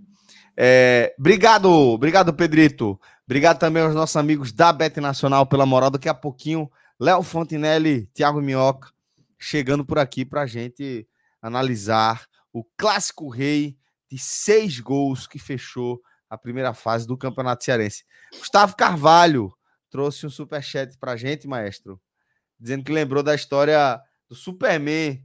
Imagino que seja a história que ele consegue fazer a terra andar para trás, né? Não sei se é essa, não. É, seria até bom que se, se Gustavo ele explicasse, porque aqui eu, a, a que eu me lembrei com isso aí foi, na verdade, a de, de, de com a força do Superman, o cara conseguir pegar todas as riquezas em planetas por aí e voltar ah, para a Terra. Essa, essa, tinha essa também. Tipo, a prioridade. Cara, já que o cara, já que o cara respira no espaço, o cara voa, o cara aguenta tudo, o cara é forte, ultra rápido. Vai assim, vai num planeta bem longe, pega todo o diamante daquele planeta e volta para a Terra. volta e volta rico. Para poder rico. passar o resto da vida sendo Superman para passar o resto. Não, para passar o resto da vida sendo Clark Kent. Passar o resto da vida sendo Clark Kent. Tranquilo, assim, não. Ah, que é essa mesmo, ele tá falando aqui, ele comentou, é da riqueza, é da riqueza. Não, mas veja só, se o cara. Se alguém. Nunca sabe, né? Se alguém, se alguém, 8 bilhões de pessoas, se alguém nascer com superpoderes, não seja essa pessoa, seja o Superman da DC. O cara bonzinho que resolve, mas também não é só resolver coisas dos Estados Unidos, não, tá? Resolva coisa do mundo. Assim, só, cê, cê, então, seu super-herói que só resolve, só resolve coisas dos Estados Unidos. Ó, e é, é tão curioso isso. É tão curioso o fato de que ele só resolve coisas dos Estados Unidos que uma vez fizeram a história do Superman que nasce na União Soviética. Por quê? Porque só pronto. E se o cara nascesse na União Soviética? Porque o dos Estados só resolve coisas dos Estados Unidos. O, o do Brasil. Foice, ele tinha a foice e o martelo no peito. Demais, o do Brasil seria escroto demais. Superman nascendo no Brasil. Que o Superman, o Superman americano, aquele S é de cifrão, né? Se fosse do da, da União Soviética, era seria foice o martelo. Seria uma foice martelo, é. Olha aí, Léo Fontinelli. E aí? Conosco. Esse aí, esse aí tá. Trancou, viu? Esse tá com o Imosec na cabeça aí. Meu amigo, ali. Meu amigo, quem trancou foi o grande Douglas do canal Bora pro Racha. Ah. Quando o Ceará fez 2 a 0 o grande Douglas abriu o Twitter dele e resolveu colocar assim: a camisa pesa na hora do clássico. Puta é. que pai. Meu amigo, eu tava no grupo. Na hora que o Ceará. O cara tava. Depois que terminou o jogo, ele tava tão feliz que parecia que o Ceará tinha feito quatro. Eu falei, meu amigo, tu ia ganhar tanto dinheiro do, de, de, no YouTube hoje, porque tua live ia bater a audiência do mundo todinho. Era não, torcedor do Ceará se esculhambando. Se aposentava. Teria se aposentado de Não, de, é torcedor do Ceará esculhambando e torcedor do Fortaleza tirando onda com a cara dele. Não, cara, não pode, esse, pra ele foi um título hoje. Pra ele foi um título, esse empate. Não, era isso é... que eu ia, era isso que dois, eu ia perguntar. Só pra 2x0 Ceará. O cara joga uma dessa. O Fortaleza vira do jeito que virou jogando bola, golaço. Aí, meu amigo, aí uma, uma dessa, aí o cara. O, cara dá uma resinha, o cara sai da internet um dia. O cara sai da internet. Léo, uma pergunta sincera sobre essa, é, era esse o tema da minha, da minha pergunta de abertura para você. Fico feliz que a gente já tenha entrado nele, que a gente tenha passeado e que você não tenha respondido. Porque você foi para um exemplo que é um exemplo extremo, né? O cara que o cara que tocou a mão no troféu tá? Gritou gol antes do tempo.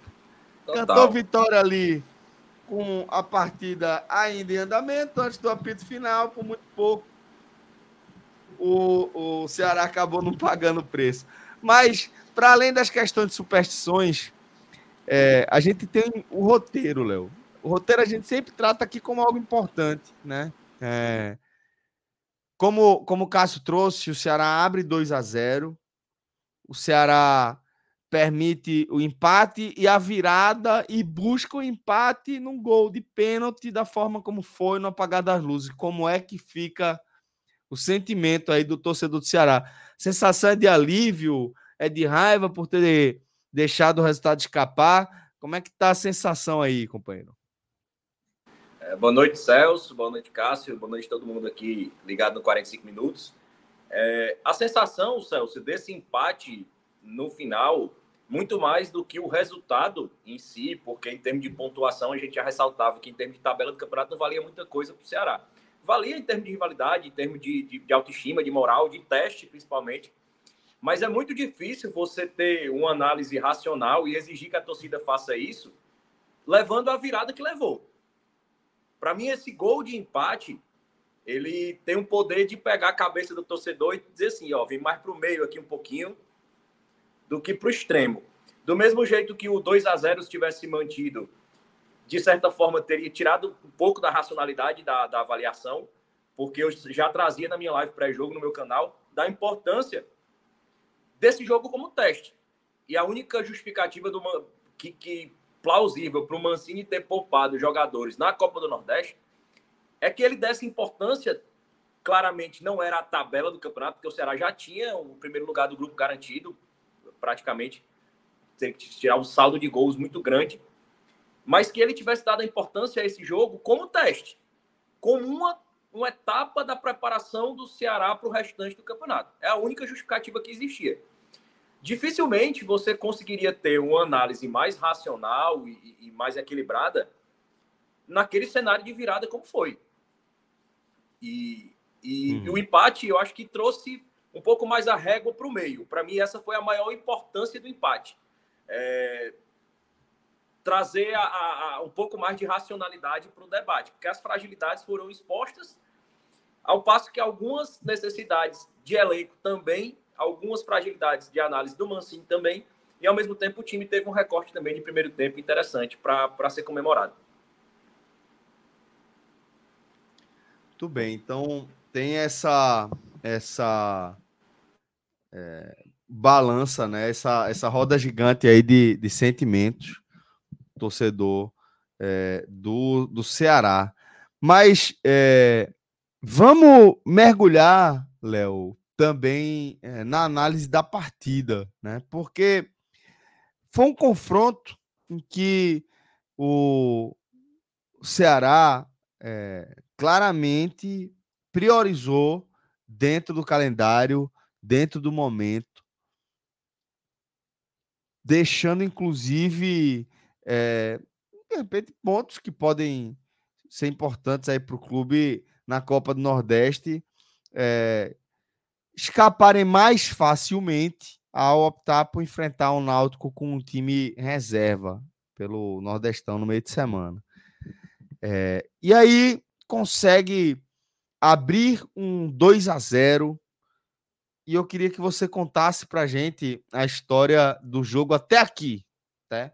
Como é que o, o Ceará chega a, a, ter o controle do jogo de, de fazer dois gols de diferença?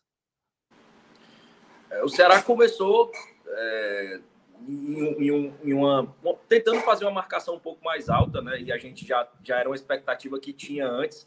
Lembrando que o Ceará hoje estava com cinco, cinco jogadores fora por lesão, né?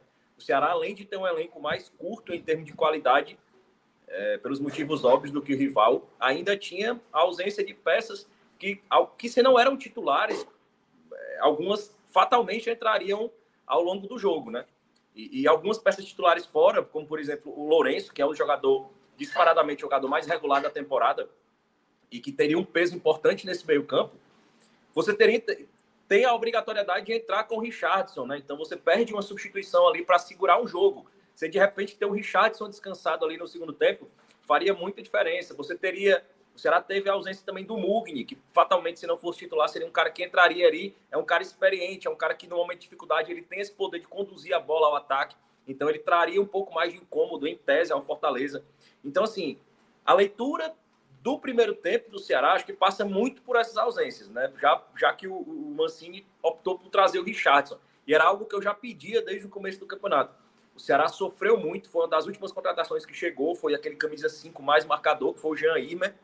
É, depois dele só o Rafael Ramos, então era uma posição que a torcida cobrava muito, porque o Ceará jogava sem aquele jogador de marcação. Então, quando enfrentava adversários de, de uma capacidade técnica menor, mesmo assim cedia muito espaço, porque tinha geralmente em regra, uma zaga muito lenta, né, com, com o Matheus Felipe, geralmente, puxava essa, essa, essa velocidade da zaga para muito para baixo. Uhum. E é um jogador que, nesses jogos de menor desafio técnico, gostava muito de subir, assim, avançar. E sem esse volante de proteção, ele deixava muito espaço, sempre para o adversário ter chance. Isso era algo que sempre me incomodava, porque o Richardson ele vem sendo muito criticado pela torcida nas últimas temporadas, mas eu falava sempre isso: ó, o jogador de alto salário ele não vai ser negociado o Ceará não tem essa peça. Então, acho que o Mancini precisa testar o Richardson ali, porque, porque justamente ele vai. É, é, uma peça seria uma peça que, para mim, traria um equilíbrio maior a todas as peças do meio de campo para frente. Eu acho que ele faria o Lourenço jogar melhor com o Richardson ali. Eu acho que o, o próprio Rai Ramos ficaria menos frágil com, com o Richardson ali. O próprio Recalde tá, teria menos obrigação de voltar. É um jogador que está sentindo muita intensidade física. Então ele veio com o Richardson e a gente e veio a comprovar o que a gente já imaginava, né? Que o Ceará seria um time muito mais sólido com a presença de um, de um volante ali de marcação. Acho que em especial porque o Richardson fez uma, uma boa partida, não levou seu tradicional cartão amarelo, assim, geralmente é um, é um evento, é um acontecimento aqui na torcida do Ceará quando o Richardson sai da partida sem o amarelo. É, não levou seu tradicional cartão amarelo e eu destacava, eu acho que praticamente todas as lives que eu fiz esse ano analisando algum jogo do Ceará, eu sempre pedia pela entrada do Richardson e falava justamente sobre isso. É um jogador que não vai sair e um jogador que teve recortes importantes, porque a gente não vai ter um volante até o jogo Clássico Rei, nem o jogo contra o Bahia. E eu lembrava sempre isso. As melhores partidas do Richardson, desde essa última da volta ao Ceará, todas foram Clássicos Rei. Então é um jogador que sabe jogar a partida, é um jogador que tanto conhece a parte mental, a parte psicológica, como é um jogador que, para ele, é um jogo diferente. E eu acho que hoje seguiu essa tendência. Assim. Foi um jogador, para mim, é, tanto no primeiro tempo ali, travando o jogo, quando caía, fazia aquela pressão mesmo no adversário. Acho que era um, um, jogo que o Ceará precisava fazer. Então, acho que o Ceará que subiu essas linhas. Eu acho que é, desde o começo do jogo, o Ceará estava conseguindo encaixar o seu passe, estava fazendo um jogo de uma aplicação tática muito, muito grande. E eu acho que ali, até sair aquele gol ali, foi uma bola parada, um cruzamento do Castilho, um, uma cabeçada ali que pareceu mais um chute do, do Matheus Felipe é, quando saiu o gol, acho que o Ceará freou um pouco mais o ímpeto, acho que continuou saindo ali mais na boa, mas não subia tanto as linhas. Eu acho que o Ceará realmente aproveitou aquele espaço ali. e, e, o Fortaleza tentava mais sair, mas logo depois do primeiro gol, assim, o Fortaleza não teve esse domínio imediato. Acho que o Ceará continuou com a aplicação tática muito grande e essa era uma, um dos fatores que a gente queria ver quando os desafios técnicos fossem de, de maior exigência. É porque o Ceará, em praticamente todos os jogos nessa temporada, ele apresentava uma queda vertiginosa no segundo tempo. Tanto física quanto um desarranjo tático geral, claramente também influenciado por essa queda física, mas também por uma falta de concentração. Se o time voltava para o segundo tempo é, totalmente desconcentrado. E isso antes mesmo das mudanças. Acho que a gente pode atribuir isso também, alguém pode relativizar isso por causa das mudanças. Ah, é um time em formação, é um time com muitos jogadores novos, é um time que ainda está se achando no principal. Então, quando sai uma peça. Mas não, assim, o time já volta sempre assim. No minuto um do segundo tempo, o time já geralmente volta pior. Acho que uma, uma das raras exceções foi o jogo contra a Juazeirense. Mas o Ceará manteve aquela aplicação tática durante todo o primeiro tempo, só mudou a característica, realmente, porque depois do gol eu acho que ele desacelerou um pouco mais o jogo, baixou um pouco mais a linha, justamente para fazer surgir aquele espaço. Eu acho que o Ceará preocupou muito com a retaguarda ali do Rai Ramos, ali com o Moisés, mas eu acho que depois percebeu que o Moisés não fazia uma boa partida, que o Fortaleza usava muito mais o seu lado direito ali, explorando ali o Matheus Bahia. E, e quando o Ceará ali achou aquele espaço, uma bola que o, Recalde retomou, soltou para o Facundo Castro, um passo bem vertical, e o Facundo Castro achou ali o Guilherme Castilho que centralizou a bola para o Ailon e, e, também já foi uma tendência do Ailon como centroavante em toda essa temporada. É um jogo é um jogador zero participativo no jogo, mas é um jogador que quando a bola chega, ele dificilmente ele perde a finalização que ele tem. Você não vê o Ailon no jogo e todos os três já tem três gols na temporada. Você não viu o Ailon em nenhum dos três jogos que ele fez o gol, com exceção do recorte que ele fez o gol. Assim, como centroavante, era algo que a maioria da torcida concordava, era impedir o Facundo Barceló como titular por ser um jogo mais um jogador mais participativo e, e especial quando contra, contra um adversário que realmente oferece mais resistência. Mas o Ailon ali fez o segundo gol, assim, uma jogada bem trabalhada, bem construída, explorando os espaços. E depois do segundo gol, não. Aí o Ceará realmente recuou e permitiu que o Fortaleza crescesse na partida. Realmente terminou o primeiro tempo com uma margem de 66% de posse de bola. Mas o Ceará já voltou para o segundo tempo, relembrando aqui o que a gente já falava voltou com um recorte realmente de um crash técnico assim. O Ceará cai tecnicamente no segundo tempo. Não só por, pelo Ceará. Eu acho que o Ceará ele, ele cai, mas só eu acho que a Voivoda fez alterações no Fortaleza. Assim, as coisas sempre estão interligadas. Elas podem, elas podem acontecer, mas assim, a queda do Ceará ela acontece paralelamente ao crescimento do Fortaleza. Aí cada um vai olhar para um lado se, se um aconteceu porque o outro aconteceu. Mas assim, é, o Fortaleza melhora muito no jogo. E se o Fortaleza melhora muito no jogo, o Ceará cai, a produção do Ceará cai. Aí, você, aí basta. Aí realmente fica é, cabe o debate de que do ovo, do, do ovo à galinha, nesse caso, né? Mas nesse caso, o segundo tempo, o primeiro tempo é do Ceará, o segundo tempo do Fortaleza, eu acho, pelo menos na minha opinião, Léo, eu acho que o segundo tempo ele está mais atrelado ao crescimento do Fortaleza, a, a, a, a mudança do, do, do, desempenho do Fortaleza no segundo tempo do que a, a partindo da queda de produção do Ceará. Ô, Léo, então deixa eu aproveitar, tá? Que o maestro fez esse apontamento e eu vou trazer também Minhoca para fazer a análise dele desse primeiro momento do jogo, tá? É, essa, essa primeira parte, o primeiro ato, que é, é a, a vitória do, parcial do Ceará, ampliando é, a vantagem para 2 a 0. Então, Minhoca, queria que você também trouxesse a tua visão do que aconteceu no Castelão até aqui, até essa ampliação da vitória do Ceará. E aí a gente vai seguir é, se desdobrando sobre o que o maestro apontou, né? É, o crescimento do Fortaleza no segundo tempo e o, a queda de rendimento do Ceará simultâneos ali. É, eu, eu, acho que os tempos eles foram distintos. Eu, eu não diria quanto só a questão de um, de um clube ou outro, entendeu? Eu acho que até da dinâmica de jogo. O hum. primeiro tempo, com oito minutos, foi me perguntado na rádio o que, é que eu estava achando da partida. Eu falei, oito minutos de intimidação. O que a gente viu no primeiro tempo foi duas equipes querendo intimidar uma outra e a arbitragem, assim, sabe? Durante a semana, né, teve essa coisa da ah, ter o VAR, um ato de fora. Os clubes decidiram não ter VAR e também ato de fora. E, e para mim ficou muito nítido nos primeiros minutos o quanto os jogadores em campo de fato, não tinham o menor respeito com a arbitragem de campo, assim, sabe?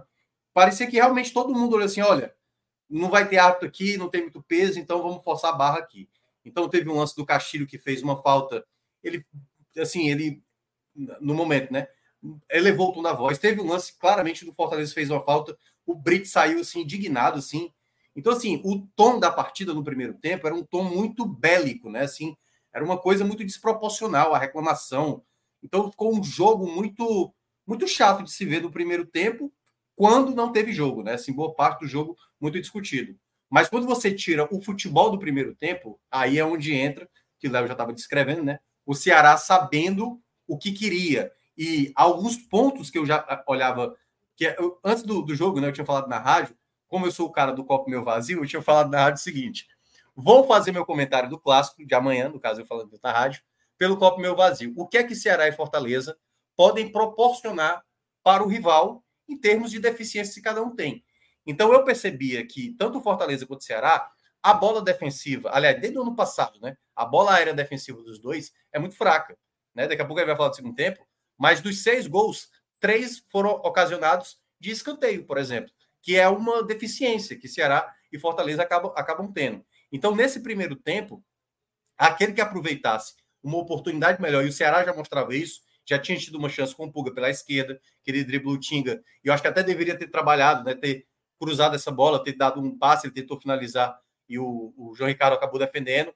Mas aí quando veio a jogada do escanteio, e aí eu acho que um do, o nome do primeiro tempo, né, que foi o, o, Guilherme Castilho, ele aparece, já tinha aparecido, por exemplo, no jogo da Juazeirense, essa bola parada, eu tinha destacado isso nos primeiros jogos do Ceará, o Ceará não está tendo um jogador para essa bola parada. E o Castilho entrava muito bem, ganhou com todo o mérito, né, a titularidade, apesar de não ter feito uma grande partida contra o Altos, né, acabou não, não apresentando bem. E no jogo de hoje, né, mais uma vez, como foi no ano passado, ele foi peça fundamental, tanto para jogadas criadas de contra-ataque, porque o Ceará povoou muito bem o meio de campo, e aí o outro ponto que é, o Léo também falou, que também achei muito acertado, a partida do Richardson foi impecável no primeiro tempo, a quantidade de bola que era de recuperação para gerar o contra-ataque, tendo o Pulga sendo essa peça que hoje no Ceará tem essa qualidade né, de dar esse contra-ataque, o Ceará ele fez isso muitas vezes. Poderia ter feito até o gol antes, fez o gol na bola parada, um gol do, do Matheus Felipe, né, um golaço, uma cabeçada ali que o, a defesa do Fortaleza deu uma bobeira. E a jogada do segundo gol é uma bola que é perdida, não estou lembrado que é um jogador do Fortaleza que perde, acho que é o Kevin, né? O Kevin, o, Ke, o Kevin não se fez durante o primeiro tempo inteiro, assim. Richardson praticamente anulou totalmente qualquer perspectiva. Ele ainda deu um chute que o Fernando Miguel é, teve que defender ali, né? Meio que se atrapalhou, assim, não passa segurança, Fernando Miguel. E aí, numa jogada de contra-ataque, né? Uma bola muito bem feita, né? O Castro, por exemplo, que vinha sendo criticado, chegou a participar de mais jogadas hoje. Até gostei mais da partida dele. Ainda vai ter que melhorar um pouco mais, mas a partida hoje eu achei que ele foi bem participativo, porque havia uma expectativa, e aí para terminar essa primeira análise do primeiro tempo, que as jogadas do Ceará, e de fato, né, dá para ver nesse começo, são mais concentradas no Pulga. Mas eu gostei do lado direito do Ceará hoje. Tanto que a jogada do segundo gol sai exatamente ali. É uma bola do Castro para o Castilho vindo por trás. E aí, quando ele faz esse cruzamento, né, o Alho empurra para a rede, ali praticamente na pequena área, como centroavante. Então, nesse primeiro tempo, eu vi um Ceará entendendo o contexto do jogo, mas, e aí eu, foi, eu comecei a ver alguns problemas já no primeiro tempo. Então, a primeira coisa que me chamou a atenção, o Recalde não está conseguindo dar sequência a jogadas. O Recalde não consegue segurar essa bola. O Recalde não consegue abrir jogo. O Recalde está inútil dentro de campo. Então, eu já percebia pelo lado do Ceará negativamente que o Recalde não era uma peça ideal. Como teve a expulsão no final, por conta dessa, desse clima que estava no primeiro tempo, né? A expulsão do Brits e do Matheus Felipe, e aí, diga-se, né, de maneira merecida, os dois jogadores ficaram um agarrando o colarinho do outro e o jogo já estava muito tenso. E após essa expulsão, eu acho que, e aí já vou parar por aqui, né? Porque você vai agora migrar para o segundo tempo. Eu Mas você, você já vai direto, Minhoca. Você já, já porque, porque o que eu quero perguntar é o seguinte: o que é que muda a partir Pronto. da expulsão? o que é, o, o, o que, é que, que faz com que a dinâmica do jogo mude? O Ceará é, é, se encolheu, a, a, a perda é, é de jogador fez com que o esquema de Mancini ruísse, ou foi o Fortaleza que encontrou mais espaço dentro de campo e fez valer a sua maior é, valência técnica, vamos colocar dessa forma?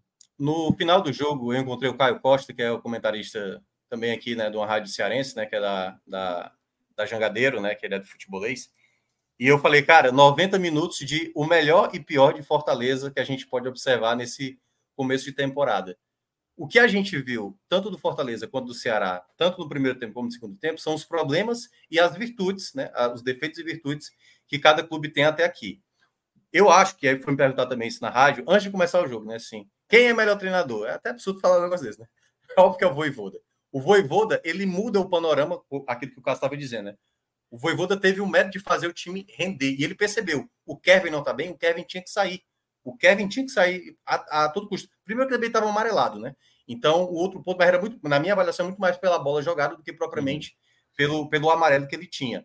E o Mancini, eu acho que ele cometeu erro, como eu estava citando, o caso do recalde. Eu já eu não teria deixado o recalde lá na frente sozinho. Primeiro, porque Sim. se a ideia era jogar mais defensivamente e ter o contra-ataque, o recalde não tem físico para fazer essa. segurar essa bola, como eu estava dizendo, ele não segurava essa bola, e ele não conseguia fazer nenhuma jogada para finalizar. Apesar dele já ter jogado assim dessa maneira, eu já teria colocado mais o zagueiro, e não seria o Lucas Ribeiro. Eu acho que o Mancini precisa entender logo que o Lucas Ribeiro não está à frente do Jonathan. O Jonathan é um zagueiro na, nesse contexto atual. E assim, vou até falar logo, né? Assim, eu acho que daqui a, a um mês ele vai perceber por que, que eu perdi tanto tempo com o Lucas Ribeiro, sendo a minha quarta opção, minha terceira, é quarta opção, né? Porque na prática, talvez eu tivesse entrado com o Ramon hoje, dos dois zagueiros que titulares. Então, nessa ideia, assim, eu acho que a, a primeira escolha dele, tudo bem, deveria colocar um zagueiro, porque o Fortaleza iria atacar mas eu já teria sacado o recalde para colocar mais um jogador ofensivo. Barcelou, até mesmo o Saulo, e aí, claro, né? Tipo, o Saulo tá mal, o Saulo não tá jogando bem, mas é na ideia de ter um jogador de enfrentamento, de disputa, sabe? Para segurar essa bola no ataque, para cavar uma falta. E o recalde não ia oferecer isso a ele.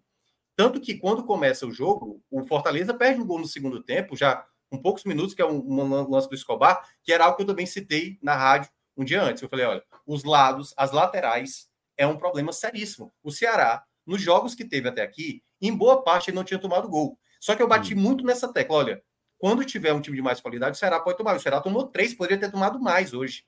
E a grande questão, eu acho que o Léo vai concordar, até mesmo nas goleadas que o Ceará teve sobre o Atlético Cearense, sobre a, a equipe do Calcaia, o Calcaia teve chances cara a cara. O Fernando Miguel teve que fazer defesa espetacular. No jogo contra o Náutico, foi um volume muito grande. Tudo bem que era o time ali considerado né? O time com, com garotos e o time, o time reserva e tal. Mas quando isso fica muito sobressaltado, uma hora essa conta ia chegar. E em 14 minutos o Ceará toma essa virada. Então, assim, foi muito rápido. E o Mancini, e aí, assim, não estou dizendo que o Mancini tem que ir embora, né? Não. O Mancini, ele não fez a leitura do jogo correta.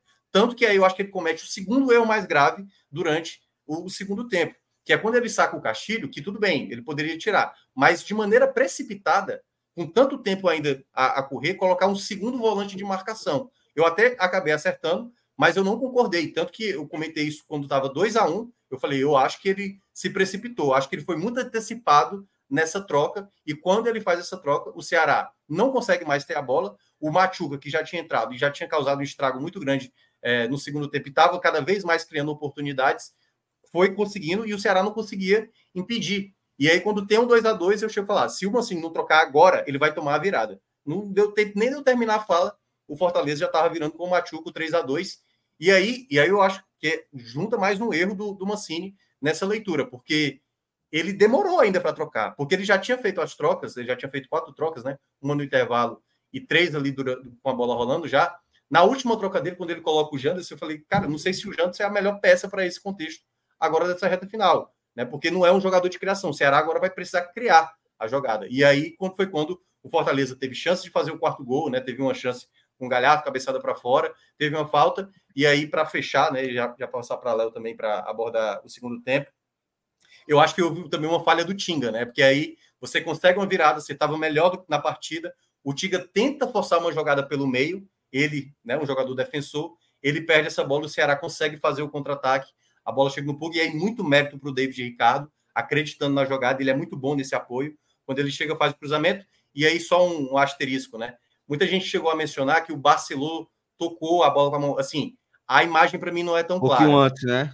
É, assim, eu acho que ele tenta, mas pela trajetória da bola, certo? A trajetória da bola, ela não me parece ela mudar de velocidade, nem ter uma mudança na rotação da bola. Ela me parece que ela, ele, eu acho que ele tenta, mas acaba não alcançando. E aí depois a jogada vem e o Pikachu claramente coloca a mão na bola, o pênalti ali é batido pelo saldo e saiu 3 a 3 Então, assim, o segundo tempo, quando a gente viu mais o futebol, o Fortaleza, obviamente, por ter um time de mais qualidade, ele realmente, em 14 minutos, ele engoliu, e aí eu acho que houve o erro do Mancini de não tentar conter, né? E aí, quando eu digo tentar conter, não é colocar mais um volante para se proteger, é dar resposta durante o jogo. Se o adversário tá ali, direto, crescendo, crescendo no jogo, não é só se defender, na minha avaliação, que é a melhor alternativa. Às vezes é até você ter opções também para atacar, para gerar, porque o time do Fortaleza foi todo para cima, e o Ceará eu acho que não teve muita capacidade ali na metade né, do segundo tempo de conter. Era o Fortaleza de maneira insistente até conseguir a sua virada. Então, Léo, vamos complementar essa análise aí é, que Minhoca fez do segundo tempo, tá? Vamos chegar, obviamente, também até o gol de empate do Ceará. Mas o que é que deu errado? O que é que degringolou do lado do Vozão para permitir é, a virada do Fortaleza. E quando eu falo permitir, é, é não ter forças para reagir também, né? Eu vou, eu vou concordar discordando do Minhoca, né? Eu vou, vou realmente colocar o Mancini como uma peça central dessa, dessa, dessa permissividade que o Fortaleza teve no segundo tempo. E já engatando também na linha do, do que o Maestro falou, assim. Eu, eu falo assim, do Ceará ter uma queda de rendimento no segundo tempo, porque a gente tem um recorte de sete, de oito partidas para analisar. Então, assim, foi uma tendência que o Ceará veio apresentando durante todos esses, esses jogos de realmente ter uma queda no segundo tempo. É, a queda do segundo tempo desse jogo ela era até óbvia, por vários motivos. Por estar tá ganhando 2 a 0 é, por ter dois jogadores expulsos, ou seja, tinha mais campo para quem queria empatar e quem precisava defender tinha mais espaço para ser coberto. O Fortaleza tentava no começo, antes, quando estava mais fechado, antes, antes mesmo de terminar o primeiro tempo, alçava muita bola aérea e o, Fortaleza, o Ceará perdeu o defensor que era melhor nesse jogo aéreo, daí entrou o Lucas Ribeiro, que é deficiente, assim, é, é, é muito regular e ser ruim em tudo. É ruim em tudo. Mas eu discordo do Minhoca concordando, assim. Acho que o Minhoca, o, o Mancini é peça central mas eu não acho que ele errou por não ter atacado e isso permitir que o Fortaleza viesse para cima. Eu acho que ele errou porque, por primeiro, não ter visto uma fragilidade evidente da defesa dele, que era a falta de proteção ali na frente da grande área. Então, assim, o Fortaleza, o Ceará estava fechado lá com, com, a sua, com a sua parte defensiva montada dentro da área, encaixotada. Só que o jogador do Fortaleza vinha tocando a bola até encostar dentro da grande área. Então ele escolhia se ele queria finalizar, se ele queria abrir o jogo, se ele queria. E isso aconteceu até o primeiro gol, e depois do primeiro gol, e até o terceiro gol, continua acontecendo. Então, assim, eu teria voltado já sem o recalde, porque o recalde não consegue ter essa entrega física para pressionar o jogo que o Ceará precisaria ter naquele momento, que o Fortaleza viu para cima. Mas eu tiraria o recalde não para colocar uma peça ofensiva, eu tiraria o recalde para colocar uma pessoa, uma peça mais fixa que fechasse aquela entrada da área ali. Para mim seria o Jean Irmer. Assim, porque assim, o jogo estava muito fácil para o Fortaleza ali. E assim, era, era, fatalmente algum gol sairia de fora da área, assim. saíram uhum. dois de gol. Porque assim, a bola estava muito fácil. Qualquer jogador do Ceará do Fortaleza conseguia conduzir a bola até entrar na grande área. O primeiro combate que ele recebia era dentro da grande área. Então, assim, ou ele chutava, ou ele abria o jogo, ou ele cruzava. Então, eu acho que ganhando por 2 a 0 o Ceará, o Mancini errou primeiro em não enxergar uma fragilidade que estava gritando na cara dele. E esse é um grande problema do Mancini. Eu já falava que uma das principais importâncias desse jogo para mim era para ver se o Mancini conseguiria enxergar estratégias dentro de um jogo. E para mim hoje ele não conseguiu. Demorou para mexer e demorou, concordo com, com, com o Minhoca na questão do recalde. O recalde não, entrega, não entregava a, a intensidade necessária naquele momento. Nem para ser uma peça de pressão defensiva, nem para ser uma peça de construção ofensiva, como o Ceará necessitava naquele momento, que obviamente ia ser pressionado. Então, assim, acho que o Mancini demorou muito em relação a isso. Acho que até o momento do primeiro gol, o Rai Ramos vinha fazendo uma partida correta. Não teve muitos problemas. Eu acho que pela partida abaixo do Moisés, acho que do lado direito do Fortaleza, Fortaleza esperava do lado do Moisés ali do lado esquerdo, do Fortaleza do lado direito do Ceará, se esperava mais. Eu acho que o Rai Ramos não foi exigido, acho que ele conseguiu atacar, conseguiu ser útil, acho que ele foi seguro ali, até o momento do primeiro gol. E eu acho que a, a própria fragilidade que o Lucas Ribeiro traz para o time eu acho que traz uma insegurança para o próprio lateral, assim. Era uma proteção ali, claramente. Ficou mais gritante a falha do Rai Ramos, porque a bola bateu e ele ficou parado vendo o Tinga ultrapassar ele e finalizar. Mas ali era um espaço onde o próprio Lucas Ribeiro era para estar tá fechando aquele espaço, era o lado dele ali do campo.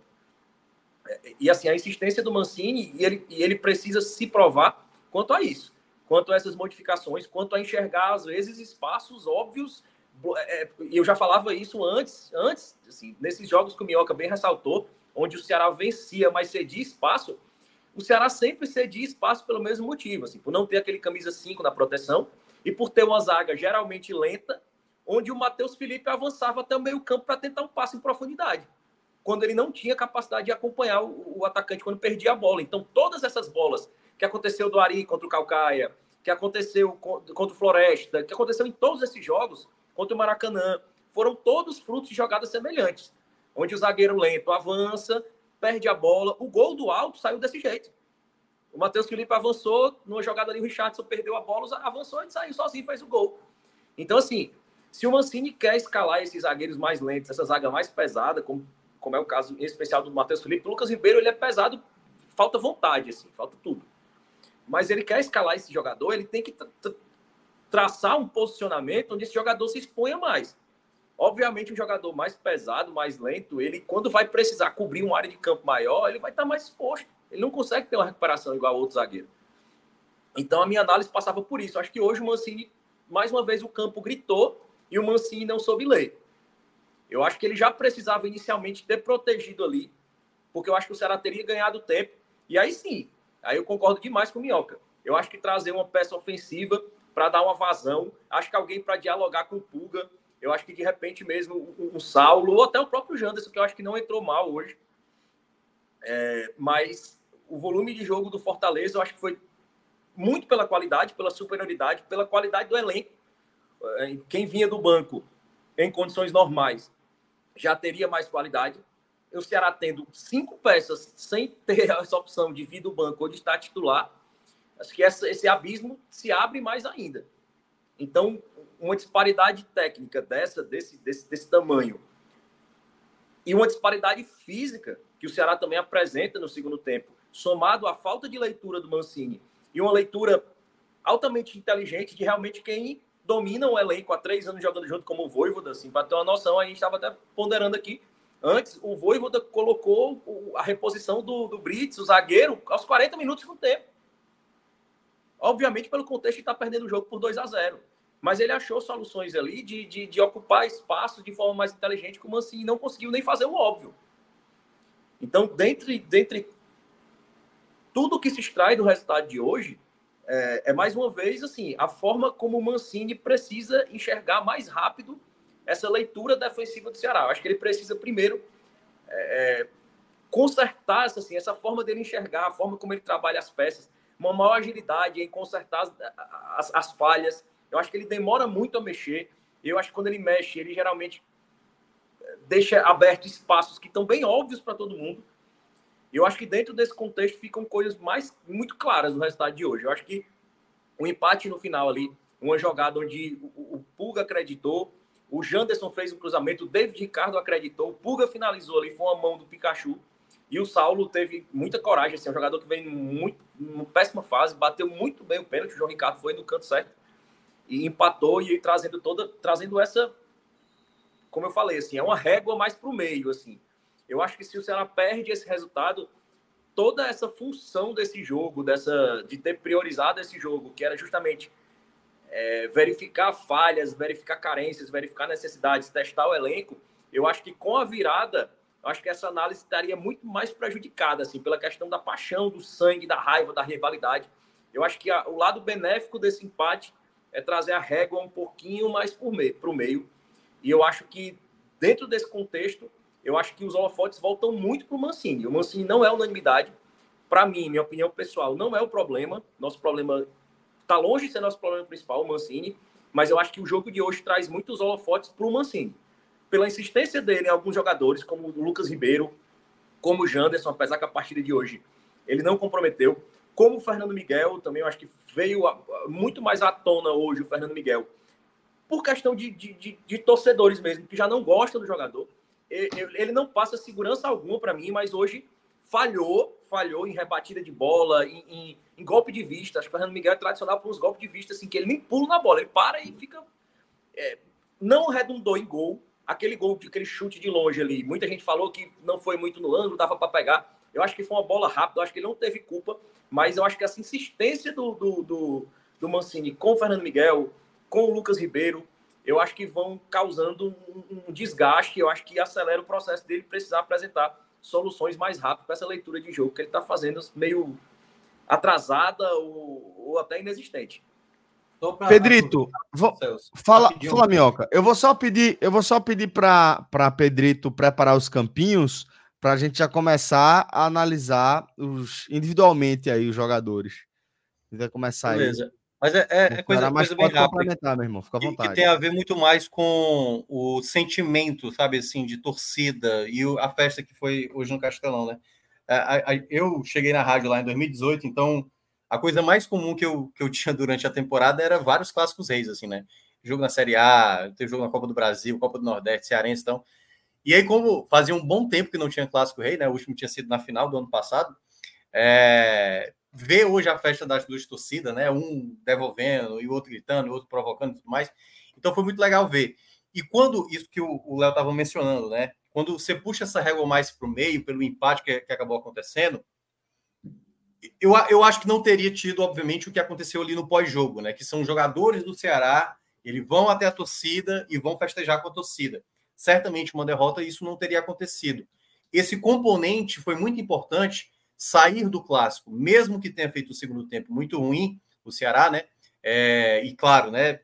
Todo o contexto ali da maneira que foi o empate, mas valorizar e ter essa interação com a torcida, ele se torna um papel importante. Eu não diria para o torcedor, não, porque o torcedor do Ceará, assim, há muito tempo, assim, ele quer apoiar, ele quer fazer com que o time não, não, não desmorone, como muitas vezes aconteceu no, nos, nas duas últimas temporadas eu acho que isso vale muito mais para o elenco do Ceará, sabe? Eu acho que esse contexto de saber o quanto o torcedor está pronto para apoiar. E do lado do Fortaleza, principalmente o que aconteceu no segundo tempo, né? A, a, a, aquela escalada né, de apoio que foi a cada momento, essa situação de apoiar, de apoiar, de apoiar. Claro que tem um sentimento de frustração pelo pênalti, mas deu para sentir também, assim, pelo que eu percebi assim, na minha bolha, né? Que o Fortaleza sai também, a torcida Fortaleza, apesar desse gol de empate no final, tipo assim, poxa, se não fosse esse vacilo do Pikachu, teríamos vencido, tivemos possibilidade de fazer o quarto gol. Então, eu acho que o sentimento. Tô falando Na própria transmissão mostrou isso, viu, viu meu? É, assisti pela. Cada lado, pelo... cada lado meio que satisfeito, claro, cada um lamentando, né, por, por alguma razão, alguma coisa que aconteceu, o, o, o empate tomado no final, o, o jogo do segundo tempo não tão bom, mas eu acho que o papel do torcedor acho que foi bem importante nesse contexto do clássico. Então, acho que é um ponto que eu destaco, sabe? É, os jogadores perceberem essa participação do torcedor, porque o torcedor Fortaleza estava muito indignado com as últimas notícias, os chapéus que tomou, é, enfim, os, os, resultados, o desempenho em campo, o do Ceará, é, pelo jogo contra o Altos, essa virada que estava tomando, entendeu? Então, acho que esse contexto do final do jogo as torcidas, eu acho que foi um ponto também determinante aí, só para destacar esse asterisco a mais aí sobre o duelo. É, e só complementando o que o Minhoca falou, assisti pela, pelo, pelo Gold, estava passando em outro lugar, mas passou, transmitiu. Boa parte do jogo, mais de 200 mil dispositivos é, simultâneos. Na reta final, na hora do pênalti Saulo Mineiro, é, beirando 250 mil. É gente pra caramba, porque isso não é gente, é, isso aí são dispositivos, né? Então, isso era muita gente de. É, tanto aqui é na própria, no próprio Twitter lá estava. Era um dos assuntos comentados, ou seja, tinha muita gente assistindo a, fora do Ceará assistindo ao, ao, jogo. E na hora que termina a partida, talvez por ter sido um gol de pênalti, ou seja, que você não tem muito como evitar aquilo ali, aquela cobrança, ou seja, naquele gol que o cara vai lá, faz a jogada e marca o gol e silêncio está. Não, na hora que você sente o golpe na hora da marcação do pênalti já, né? Assim, na hora que o cara converte, já tá ali. Acho que talvez um pouco disso, na hora que a câmera vai para a torcida do Fortaleza, e pela forma como o estádio estava, com 47 mil pessoas, que a torcida do Ceará, obviamente, cresceu, com um gol de empate para fechar, o, fechar o resultado. E a do Fortaleza, numa questão dessa de rivalidade, responde logo. Então, talvez por isso, vendo pela TV, vendo, agora cada um vai dando um, cada um vai dando um comentário de onde estava, de como viu, né? vendo pela TV da forma como eu estava é, assistindo, A reação da torcida do Fortaleza, embora tenha tomado o gol em 52 de segundo tempo, não foi de acusar o golpe pesadamente. Eu acho que o golpe se acusou na hora que Pikachu cometeu o pênalti pro Tolino. Na hora que o cara marcou, o goleiro ainda foi lá, mas não tinha muito, não tinha muito o que fazer, 3 a 3 Querendo ou não, o time virou um jogo que foi que já era quase dado como perdido, não é, é num clássico, mesmo que mesmo que seu time esteja uma divisão acima, ou em alguns casos já aconteceu divisões acima, é, até no plural, você clássicos pesados assim, você abrir dois gols de vantagem e voltar para o segundo tempo com essa vantagem, assim, não é muito simples, não. A reação do Fortaleza foi muito forte, mas a própria, a própria entrega do Ceará para buscar esse 3 a 3 foi muito curioso, que na hora que Kempis, Kempão, né, ele estava comentando o jogo, é, mandar, deixar um abraço para ele, aí ele falou uma coisa muito curiosa, e a tal da zica, de o cara, mas não foi não, pelo contrário, ele, ele, se guardou, mas quer dizer, a tal da zica deixa o cara da cabeça assim, porque na hora que teve a marcação do pênalti, ele lembrou de um 3 a 3 no PV, que, que ele dizendo que para muitos Série B, Série B. Que foi no PV, né? Série B é... 2001, isso. 10 horas da manhã foi o jogo. Pronto, 2001 aquele jogo, né? Isso. Pronto, ou seja, 23 anos no, no PV presente Vargas e, e que ele é apontando como um dos maiores, é. maiores edições do clássico, na história do clássico.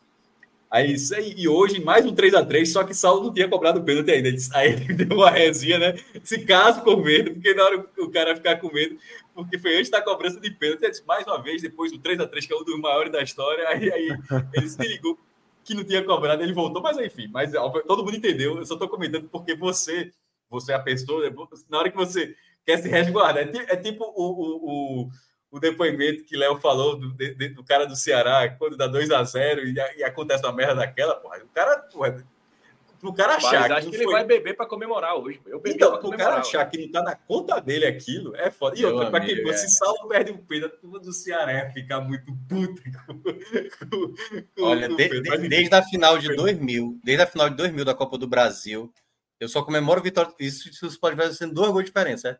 Faltando um minuto, se o São Paulo tiver com a posse da bola. Aí eu comemoro, eu vou, pô, beleza. Minhoca, eu vou contar uma para tu agora.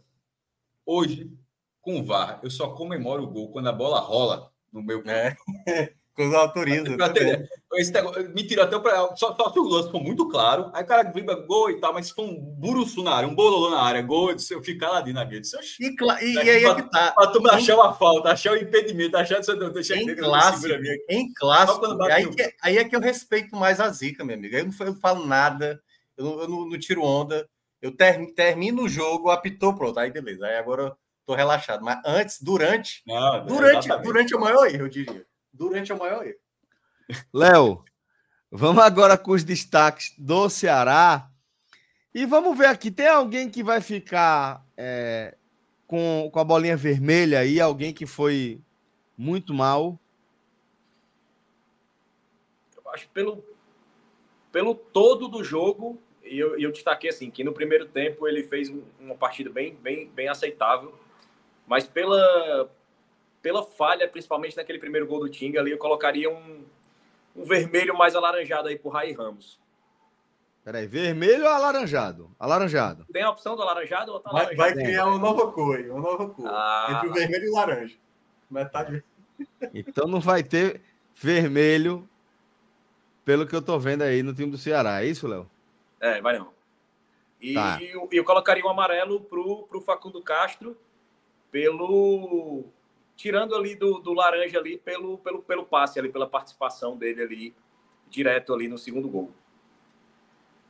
Certo. Vermelho, ah, eu vi, não tinha visto as reservas. Peraí. Tem embaixo é, também. O único, é reserva que vai, é, o único reserva que vai merecer um vermelho é o Lucas Ribeiro, aí, sem dúvida. Então põe aí. Totalmente vermelho aí. Lembrando que ele não jogou aí, né? É só porque ele entrou no lugar do Iron. Isso, é. exatamente. Como jogou no lugar do David Ricardo. Aliás, junto com o David Ricardo.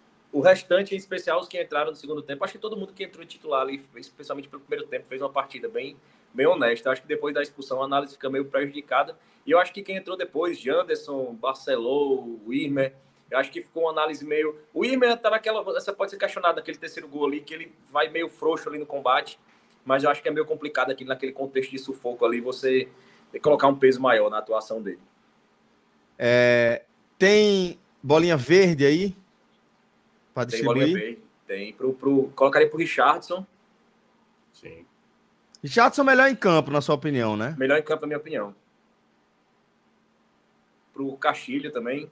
Para deixar claro, embora o campinho seja do Ceará, mas é o melhor em campo do Ceará ou é o melhor Ceará. em campo da partida? Do Ceará, do Ceará. Pro Castilho. Eu daria pro Pulga também. É, o Pulga foi bem importante.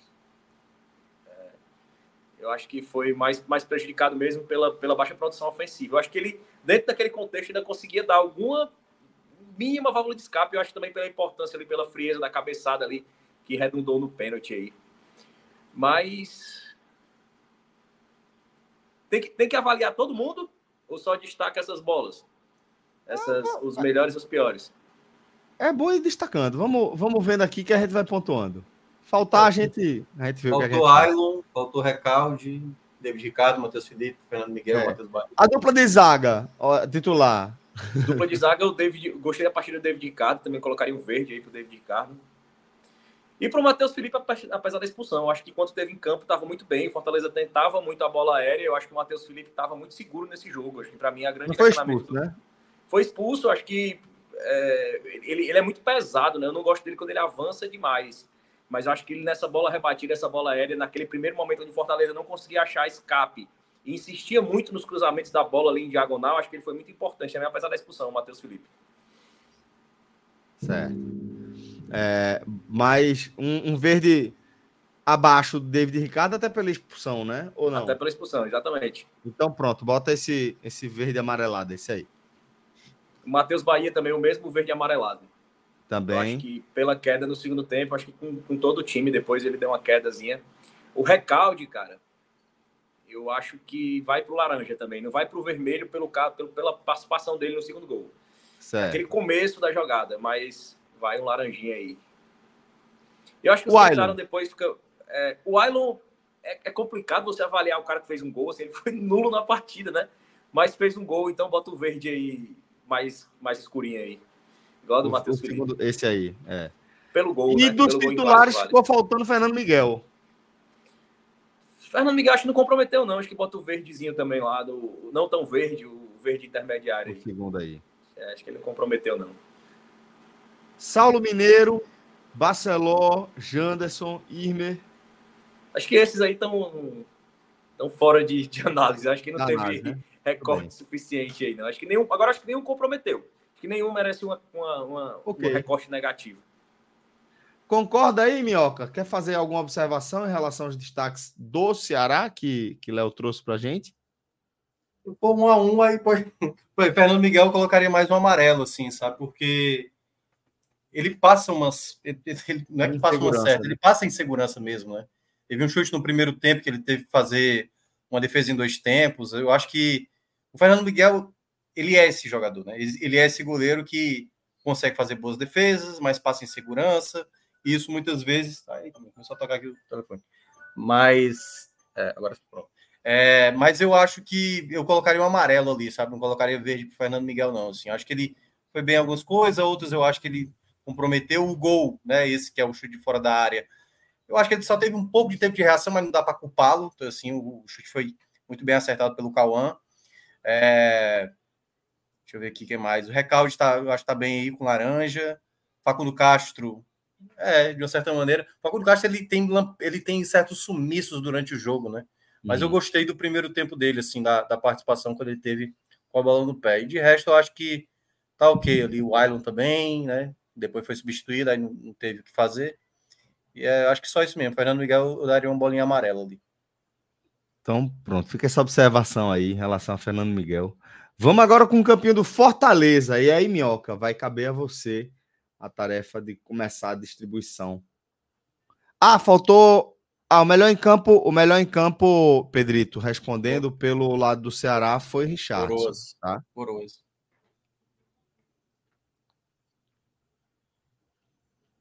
Mas é o pódio aí, né? Não sei se lá vai querer fazer o pódio. Pode fazer um pódio aí.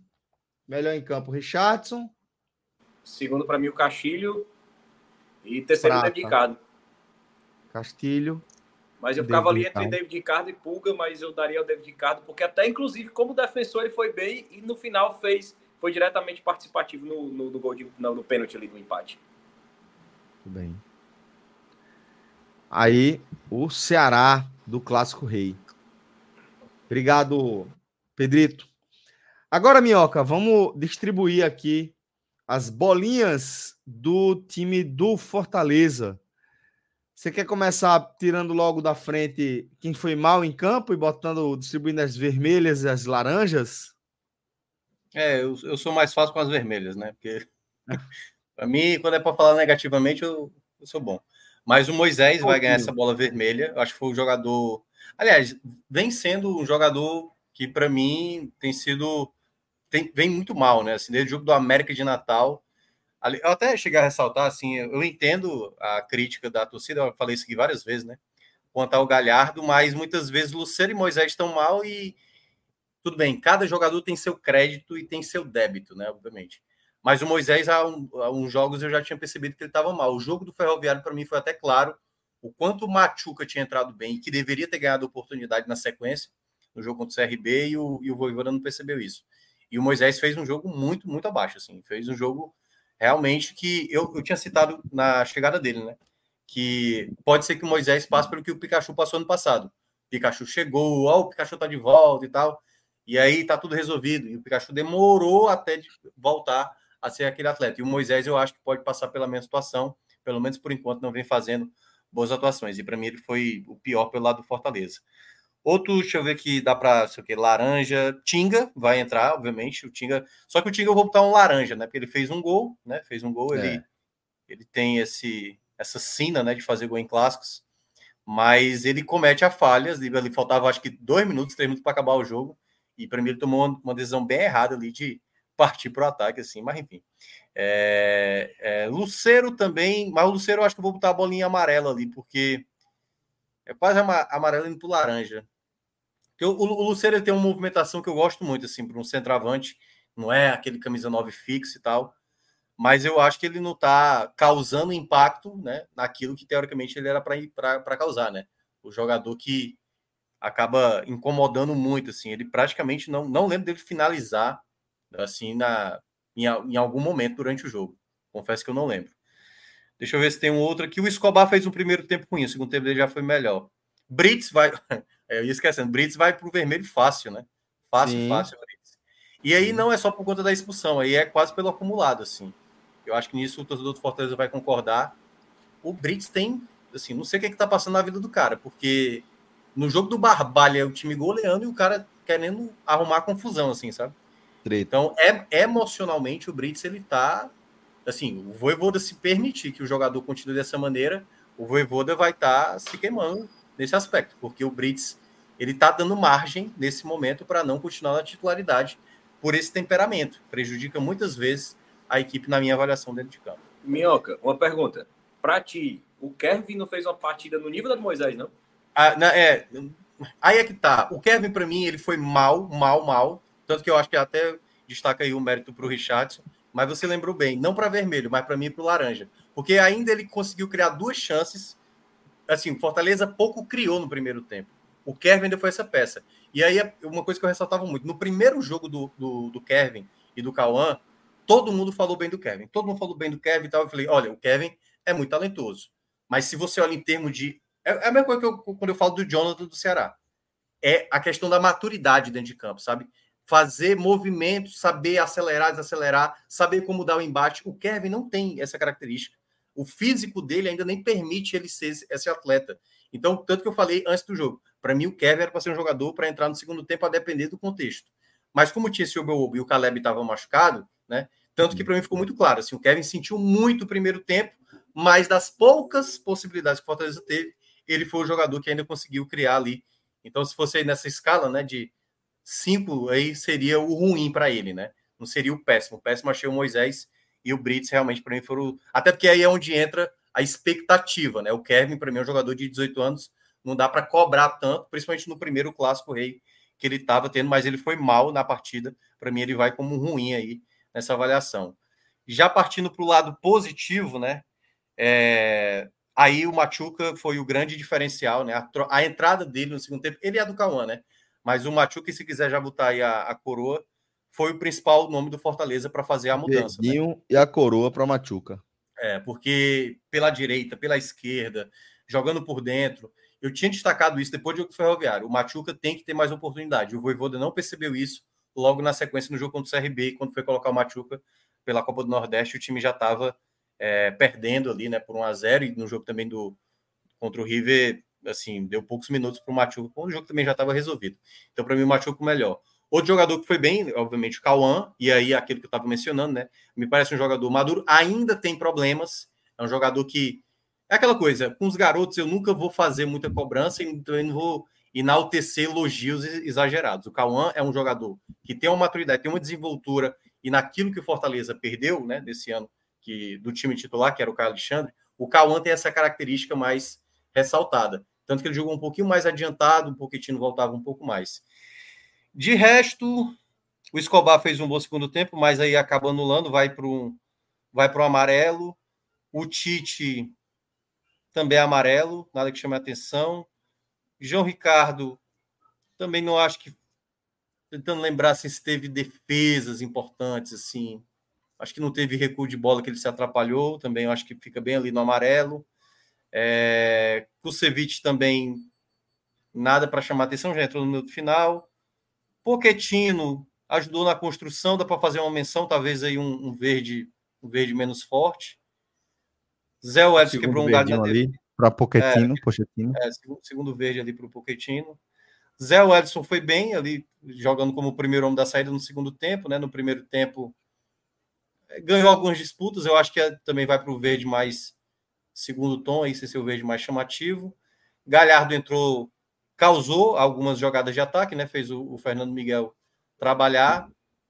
Acho que até conseguiu produzir mais jogo do que o Luceiro em termos de, de agressão mesmo, né? Para a meta do Ceará.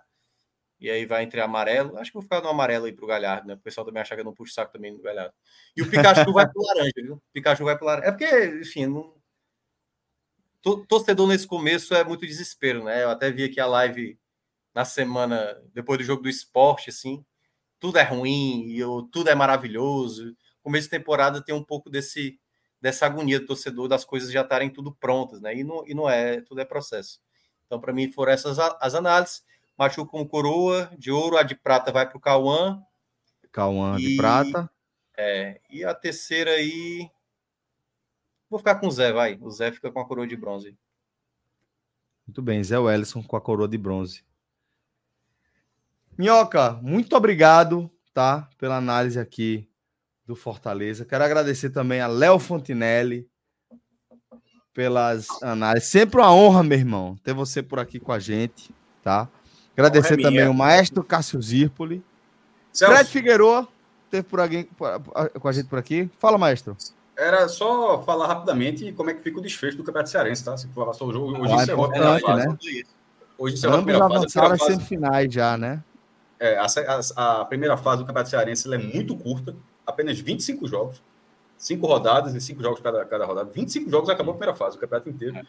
É, mas o regulamento é semelhante ao de Pernambuco, que os dois melhores vão diretamente, só que na, na, verdade não são nem os dois melhores, são os líderes dos grupos, né? Por isso que é, aqui, é um, aqui é uma fase classificatória, classificatória inteira, enquanto no Cearense ela tem grupo A e grupo B, o Fortaleza liderou o A, o Ceará liderou o B, então os dois, cada um vão, vão para a semifinal. E eles enfrentaram outro grupo na primeira fase, e aí é como a Copa do Nordeste, na verdade. E agora eles vão enfrentar o mata-mata dentro do, do, próprio grupo.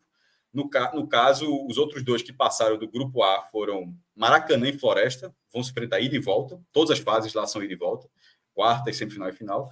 Enquanto o Ceará vai aguarda o vencedor de Iguatu e Ferroviário.